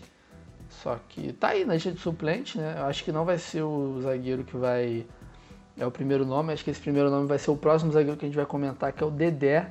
E, cara, eu fiquei muito feliz quando o Tite falou que o Dedé tava Cara, nessa lista de é- suplente. Essa, essa entrevista, essa justificativa do Tite falando do Dedé, cara, esse- se alguém, se vocês tiverem a oportunidade de ouvir, cara, deixa qualquer um arrepiado, cara, porque o que ele fala, a história de superação do Dedé, de machucar os dois joelhos, o Tite também foi jogador, machucou o joelho, ele sabe da dificuldade que é voltar e da forma que o Dedé tá jogando agora, esse começo de campeonato brasileiro, campeonato Cara, O Dedé- o Dedé- ali, ali eu tinha certeza. Eu falei, cara, o Tite, ele sabe cativar um elenco. E ele sabe cativar os caras que nem vão pra Copa. Porque eu tenho certeza que no dia que ele fez o anúncio dos 23 e ele fez essa parada do Dedé, eu tenho certeza que o Dedé ficou mais feliz do que todo mundo que foi convocado. Porque o Tite também, ele deu muitas entrevistas falando que ele nunca convocaria pra Copa um jogador que ele nunca havia convocado. Aí logo, depois da lista de convocados oficiais, os 23 que a gente citou aqui, o primeiro nome que ele fala dessa lista de suplentes, ele até pede desculpa, né, pra comissão técnica, porque era ser segredo, é o Dedé, cara. E assim, o Dedé é um baita zagueiro, se não fossem as lesões, ele realmente teria uma carreira muito maior, muito melhor em grandes times e eu acho que o único, além dessas duas lesões nos joelhos que o, que o Dedé teve, eu acho que a única frustração do Dedé mesmo foi com um nome que a gente já citou aqui, mas não o mesmo jogador, foi com o Rafinha, quando o Dedé estava pelo Vasco. Ele até hoje está procurando a Rafinha lá no Engenhão, acho que ele tem pesadelos com aquele dia. E eu tinha que falar isso porque às vezes o É, clubismo de novo, falando coração mais alto. Vai. pulsa. Segue pro Alexandre. O próximo da lista, como o Igão já adiantou, é o Alexandro. Como a gente já citou aqui, quando a gente falou do Danilo e do Casemiro, ele apareceu muito bem no Porto e depois disso ele veio para a Juventus. Né? Ele não é titular absoluto na, na- no time da Juventus, mas ele é um jogador muito bom, um jogador jovem, com certeza vai estar na próxima Copa do Mundo. Eu achei até que o Alessandro ia ser convocado pra jogar na direita, cara. É, teve esse papo, né, quando o Daniel Alves machucou, mas eu achava muito remota essa possibilidade. E, de fato, ele vai ser, meio que vai ser essa passada de bastão do Marcelo, né, vai ser pro Alexandre, provavelmente, embora o Alexandre esteja anos-luz atrás do Marcelo, como qualquer outro jogador no futebol. E é um nome justo, um nome que estava aí, ele já foi convocado diversas vezes pelo Tite. Vamos dar sequência aqui, vamos para pro, os meios campos dessa lista de suplentes. O nome que é o nome mais, era um dos nomes mais pedidos nessa lista, né, o Arthur, que ele, eu acho justo ele estar na lista de suplentes, mas não acharia tão justo ele estar na lista direta de convocados, porque eu acho que ele vai ser um dos melhores meio campos que o Brasil vai ter, assim, disparado também. Ele na próxima Copa vai estar compondo, vai estar compondo o meio campo com o próprio Casemiro. Cara, é um jogador que já está vendido para o Barcelona. Então, assim, ele é um cara que vai crescer muito mais ainda, campeão da Libertadores, titular absoluto no Grêmio, joga muita bola, é um volante que é um volante muito técnico, marca bem também. Cara, o Arthur, eu sei que você não gosta de comparações, mas é um maluco que me lembra muito o futebol do Iniesta jogando. é um cara que é. Cara, eu acho ele muito bom. Ele Eu não joga... gosto de comparar, porque são comparações. é, Eu tenho uma história do Iniesta com meu pai que é o seguinte: Flamengo, time do Flamengo, aquele time magnífico, né? Entre 2011, depois do Ronaldinho, 2013, 2012. Aí meu pai vira isso pra mim: pô, Vitor, sabe o cara que ia cair bem nesse time do Flamengo? Aí o crente queria falar um cara, né? Realmente, pô, cair bem ele. O Iniesta. Aí também, pô. Pô, cara. Óbvio que, pô, mas falar que o maluco parece o Iniesta. O futebol me lembra, cara, o jeito de jogar. Eu sei que o Iniesta tá a 15 mil pés de distância do Arthur, mas eu tô falando do jeito de jogar, de, de, de liderar um meio campo, de jogar de cabeça erguida, de, de, de controlar bem a bola. É um cara que eu dificilmente vi no futebol brasileiro. É, então, e um cara que faz isso muito bem. Ah, você não vai falar do Marcelo de novo. Não, um cara que faz isso muito bem é o próximo nome da lista, que é o Maicon. O Maicon é realmente no Grêmio esse jogador que toma conta do meio-campo também. Ele tem, ele, ele cria muitas jogadas, ele marca muito bem, ele é o capitão do time, ele tem liderança muito forte no Grêmio. Eu acho que ele tava em melhor fase quando tava no Madureira. Aí foda-se, chutou o balde. Vai pro Rodriguinho agora. Aí o próximo meio-campo dessa lista de suplentes é o Reidriguinho, conhecido Ou Reidriguinho. Podriguinho, nos seus tempos de derrota. Ele tá fazendo temporada muito boa pelo Corinthians, é o principal nome do Corinthians. Eu, particularmente, eu tinha muito, muita birra dele quando ele era até do próprio Fluminense também, quando ele foi pro América Mineiro. Mas bastou ver um jogo desse, eu vi um jogo desse cara no Maracanã, que, cara, eu, de, assim, que eu tive a oportunidade de presenciar no Maracanã. Ele foi um dos melhores meio-campos, cara. Que assim, ele saiu do jogo, o Flamengo começou a atacar, começou a crescer, porque o cara tava mandando no jogo, amigo. Então, assim, E é um cara abençoado, né? Ele faz uns gols 48. Pô, olhamos o jogo do Fluminense que foi os 48 do segundo tempo. Eu falei, nossa, ele aparece. ele aparece. E do nada. E ele é bom de bola. Ele, te- ele teve o. Ele, ele não teve o problema que o Jadson teve, né, na última. Em relação à seleção brasileira, que o Jadson estava numa fase absurda, foi convocado e caiu um pouco, acho que subiu um pouco a cabeça do Jadson, não tem como a gente afirmar aqui também. Mas dando sequência, o nono nome dessa lista é o Juliano, que é um nome que não fede nem cheira. Fede nem cheira, vai pro próximo. O próximo eu vou deixar por último, que eu acho que é uma situação incrível. Vou direto para os atacantes. Luan, do Grêmio, pô, foi eleito o melhor jogador da América, jogou muito a Libertadores, foi um dos melhores jogadores no Brasil na conquista da- das Olimpíadas também. Não vou falar que ele não mereceria ser convocado, mas eu acho que assim, talvez ele fosse a troca mais justa do Tyson, entendeu? Se ele fosse no lugar do Tyson, não ia ser tão absurdo assim, porque Eu gosto do Luan, que o Luan é rabisqueiro, né, cara? O Luan veio da várzea. O cara, pô, o garoto. ele tem jeito de peladeiro, mas joga bola pra Sim, caralho. Cara, às vezes parece que ele não tá nem aí pro jogo. Mas aí ele só aparece e acaba com um ataque. Eu acho que Simplesmente.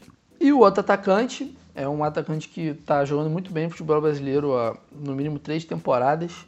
Acho que o Guizão ficou muito feliz quando teve essa, essa notícia, Não, ele soltou rojão em casa. Que é o torcida Dudu. do Palmeiras foi uma loucura. É o Dudu, atacante do Palmeiras. Também acho que. Atacante não, capitão do Palmeiras. Eu também acho que ele, ele entraria na mesma do Luan, entra na mesma do Tyson. O cara eu que acho que ele tá ali. merecia mais que o Luan. Dudu Olha- vem mantendo uma regularidade. O Luan fez uma excelente Eu Libertadores. acho o Luan muito mais bola que ele, até porque o Luan é mais novo. Sim, sim, sim, mas eu acho que, cara, o, Dudu- o que o Dudu. A importância do Dudu pra esse time do Palmeiras é E o último nome dessa lista, que, cara, pra mim, assim, loucura! Não é loucura. Loucura de Adenor. Lucas Paquetá. Paquetou. Eu vou dar uma paquetada aqui, porque, cara, o moleque, ele realmente, ele ia ser emprestado pelo Flamengo na temporada do ano passado. Ele e o Coelho iam ser emprestados pelo Flamengo na temporada do ano passado, porque o Zé Ricardo não botava ele muito pra jogo. Só que ele não conseguiu, o Zé Ricardo foi demitido, veio o Rueda, o Rueda subiu o Paquetá e o cara é simplesmente um fenômeno. Ele é um fenômeno. Ele toma conta do meio campo do Flamengo. Ele é muito raçudo, ele tem 20 anos, ele é muito novo. Ele jogou em todas as seleções de base do Brasil. Ele é o camisa 10 das seleções de base do Brasil. E ele, com dois anos de profissional, ele tá numa lista de Copa do Mundo, cara. Sabe o que eu tenho a dizer sobre isso? Dobrou o passe dele. Chupa Neymar. É, Neymar, Neymar- não conseguiu. Nem suplentes o Neymar tava, amigo. Nem Paulo Henrique Ganso, que é um E o jogador Neymar? acima da média. E o que aconteceu com o Neymar quando o Neymar estava perto de ir para a Copa do Mundo? Libertadores no ano seguinte. O que, que vai acontecer com o Paquetá? Vai ser vendido agora no final do ano. Ou no meio do ano. Não podemos deixar de fora o cara que está tornando todo este sonho realidade. Adenor Tite. Ele chegou na seleção brasileira com um pouco de atraso, né? Porque depois daquele vexame que o Brasil deu na Copa aqui no Brasil, a CBF preferiu voltar com o Dunga, que eu vou continuar defendendo com unhas e Ah, mas porém, isso não faz sentido. O, o Tite era o sucessor do Filipão. é, não achei que foi uma escolha correta da própria federação. Só que aí o Dunga também fez o favor de ser eliminado na Copa América. E aí veio o Tite, cara. E foi com o Tite que ele implementou esse sistema de jogo né, de 4-1, 4-1 e fez todo mundo encarar o Brasil de novo como uma seleção forte que ultrapassou os problemas da Copa de 2014, que foi ele foi ele não quando o Tite chegou o Brasil não estava na zona de classificação para a Copa. No final das contas, o Brasil foi classificado com quatro rodadas de antecedência. O, o Brasil bateu de forma incrível em adversários como Argentina, gol de 3 a 0 Uruguai, gol de 3 a 0 E, cara, se tem um cara que tem. Se tem um cara que vai ser o responsável por esse time ser campeão, esse cara é o Tite. Eu acho que na minha existência futebolística é a primeira Copa do Mundo que a gente vai com um técnico que ninguém consegue apontar pra cara e falar: você é um bananão. Assim como diria Carribeiro. Porque, cara, eu até discordo um pouco que a galera endeusa muito o Tite, bota ele num patamar que eu acho que ele ainda não está, por mais que eu acho que ele seja de longe o maior nome do futebol brasileiro, dos técnicos brasileiros. Mas ninguém contesta nada que o Tite faz. Por mais que ele tenha convocado o Tyson ou o Arthur de fora, todo mundo falou, ok, ele sabe o que ele está fazendo. Eu acho isso um problema. É, é muito ruim quando, tipo, as pessoas. Não é muito ruim assim. Mas quando a gente fecha os olhos para essas coisas, principalmente quando envolve muita emoção, né? Porque o futebol é basicamente paixão. Assim, tudo bem, eu também admiro o Tite pra caralho, ele é um cara genial, só que também não é pra ficar passando pano não, cara. Se não concordar, tem que falar mesmo, mas parece que as pessoas dão uma aliviada pro lado dele, até porque ele realmente ele pegou uma seleção que estava completamente desacreditada, né? Veio do, do, do 7 a 1 veio da eliminação na Copa América e botou a seleção no topo do mundo de novo. Todo mundo vai encarar o Brasil como o Brasil tem que ser encarado e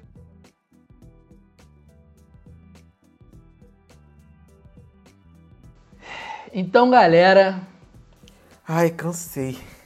Encerrado, grupo E. Eu não sabia que ia ser tão longo. Eu não sabia, eu não sabia que eu conseguia falar por tanto tempo e eu não sabia que eu conseguia ficar no mesmo espaço que você por muito tempo. Grupo E. E em troca disso, né, a gente vai fazer uma.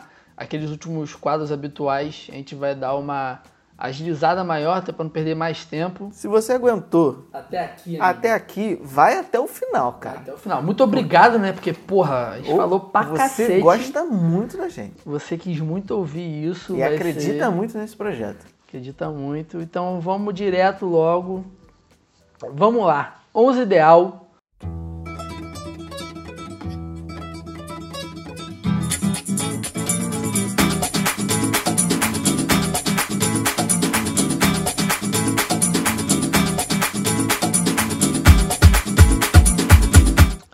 Vamos lá, 11 ideal. Eu vou começar dessa vez, que o Igor começou da última. Meu 11 ideal é composto por Alisson no gol, Liechtenstein na lateral direita, suíço, Thiago Silva e Marquinhos no miolo da zaga, Marcelo na lateral esquerda. No meu meio campo vai ter Savic, o sérvio maravilhoso, e Paulinho, o homem da minha vida.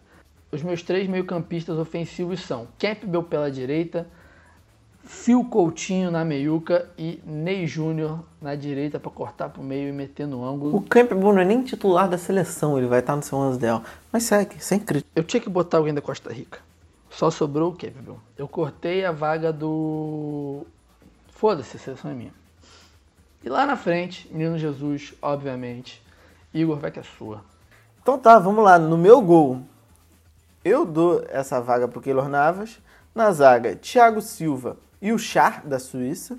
Na lateral direita, eu vou improvisar o Kolarov, porque é o meu time. E o meu time, o Kolarov, está sempre presente. Marcelo na lateral esquerda, obviamente. Na volância, Casemiro e o Savic também. Lá na frente, Neymar de um lado, Coutinho do outro, Shaqiri ali no meio. E para botar a bola no barbante, Gabriel Ariano Jesus. É, as seleções ficaram parecidas, né? Hoje não, não teve muito como fugir, né? O time do Brasil é uma seleção incrível. O próprio Savic é um baita jogador, como a gente comentou. Bolão, Igor, jogo rápido. Costa Rica Sérvia, Brasil e Suíça. Costa Rica e Sérvia. Eu dou para Costa Rica 1 a 0. E Brasil e Suíça, o Brasil vai começar dando um vareio na Suíça por 4 a 1. É, eu já acho que a Sérvia vai ganhar da Costa Rica. A Sérvia é um time muito forte. Costa Rica não vai vir para muita coisa nessa Copa do Mundo. E vou na do Igão também. Brasil dá um vareio na Suíça, 4 a 0 Vou estar num churrascão maravilhoso, vai ser ótimo. Brasil, segundo confronto da, desse grupo, né? Brasil, Costa Rica, Sérvia e Suíça. O Brasil passa fácil da Costa Rica, 2 a 0. Passa fácil 2 a 0 Fácil, vai jogar, vai dominar o jogo. Vai dominar o jogo e 2 a 0 vai tirar o pé para não ficar feio. E Sérvia e Suíça, eu acho que vai dar empate para a Suíça. Empate para a Suíça. Tá, eu também vou na do Igor, Brasil Costa Rica. Óbvio que eu vou dar essa vitória pro Brasil. Outro vareio, tô nem aí pra tirar o pé 2x0. Pra mim, o Tyson entra nesse jogo no finalzinho, quando tiver 4x0, e faz mais 3 gols. E Sérvia e Suíça, eu vou confirmar a Suíça no mata Vou confirmar a Sérvia no mata-mata. Acho que a Sérvia ganha da Suíça também. Vai ser um jogo mais difícil, acho que vai ser um jogo um pouquinho mais truncado. Acho que um 2x1, 1x0, meio sofrido já vale. E o terceiro confronto desse grupo, Sérvia, Brasil, Suíça e Costa Rica. Sérvia Brasil, eu 1 a 0 pro Brasil. Esse jogo eu acho que vai ser difícil porque o time da Sérvia tem uma marcação muito forte. E Suíça e Costa Rica, eu classifico a Costa Rica com 2 a 0 em cima da Suíça. Eu confirmo o Brasil invicto, vai levar da Sérvia e a Suíça e Costa Rica vai ser um jogo xoxo, um empate feio. E é isso, Brasil em primeiro, Sérvia em segundo. Agora vamos já direto voando pro último quadro, Fifada final. Igor, não se atenha muito aos comentários, dê nome, preço e vambora, meu. Vamos, fechar correr porque é o momento de correr porque esse Fifada é o Fifada mais ofensivo até o momento. Então mete bala, moleque. Vamos na Costa Rica. Joel Campbell, atacante que já esteve em alguns dos meus times do FIFA, que tem um overall de 77, um potencial de 80. Não tem uma. Ele não melhora tanto assim com o passar do tempo, mas é um bom reserva. Custa 11 milhões. Se você tem um problema ali no ataque, é um cara para ser um, um bom jogador para entrar durante o jogo. É, Suíça. nós temos o Brio Embolo, que joga no Schalke. Esse sim eu acho um cara que, se você tem problemas no ataque e você precisa de um centroavante, ele tem um overall de 76 e um potencial de 86. Ele é muito barato, ele custa 12 milhões e meio. É um cara que vai evoluir e ele faz muito gol. E para a Sérvia, eu tenho Andrija Zivkovic. Zivkovic. Zivkovic, que é do Benfica, que é um cara que joga tanto na meia quanto no ataque, que ele tem um overall de 78, um potencial de 86, então é um cara que vai crescer bastante, vai acrescentar muito ao seu elenco, é um cara que você pode trazer, emprestar e depois botar tranquilamente no seu time titular, ele custa 15 milhões e meio. E cara, do Brasil não tem como. Eu acho que é o melhor centroavante de FIFA que eu já joguei. Também. Gabriel Jesus. O cara é um monstro do FIFA. O cara é driblador. Ele chuta pro gol de fora, ele faz gol de cabeça. Ele é caro pra cacete, é 41 milhões. É aquele jogador pra você trazer quando tu tiver uma grana boa, se você quiser começar com um time bom, um time rico, traz o Jesus que ele tem um overall de 83, um potencial de 92. Quer dizer, se você paga 41, em duas, três temporadas você vende ele a quase 200, e aí você faz um time novo do zero, porque é o homem do FIFA. Então foi isso, galera. Desculpa qualquer coisa, mas não podia ser diferente. Ah, não tinha como, né, cara? Como é que a gente vai falar da seleção brasileira que tecnicamente as outras a gente finge que a gente entende, a única que a gente entende a gente tem que falar. É óbvio, a gente só faz isso porque o Brasil tá na Copa. Se o Brasil não estivesse na Copa, eu não ia falar nada de Copa do Eu Mundo. não ia nem assistir Copa do Mundo se não tivesse Brasil, porra. Então é isso, se você conseguiu chegar até aqui, por favor, fale com a E gente. por favor, comenta, fala assim, eu assisti o programa inteiro, eu parei um pouco, eu dei Não, um pause, importa. respirei, mas eu cheguei até aqui. Não importa quanto tempo você demorou pra chegar até aqui, se você chegou até aqui, pelo amor de Deus, fala com a gente que você tava até aqui. E cara, muito obrigado, vamos que vamos. Próximo capítulo, Grupo F. E adeus. Tchau, juventude brasileira. E rumo ao Hexa.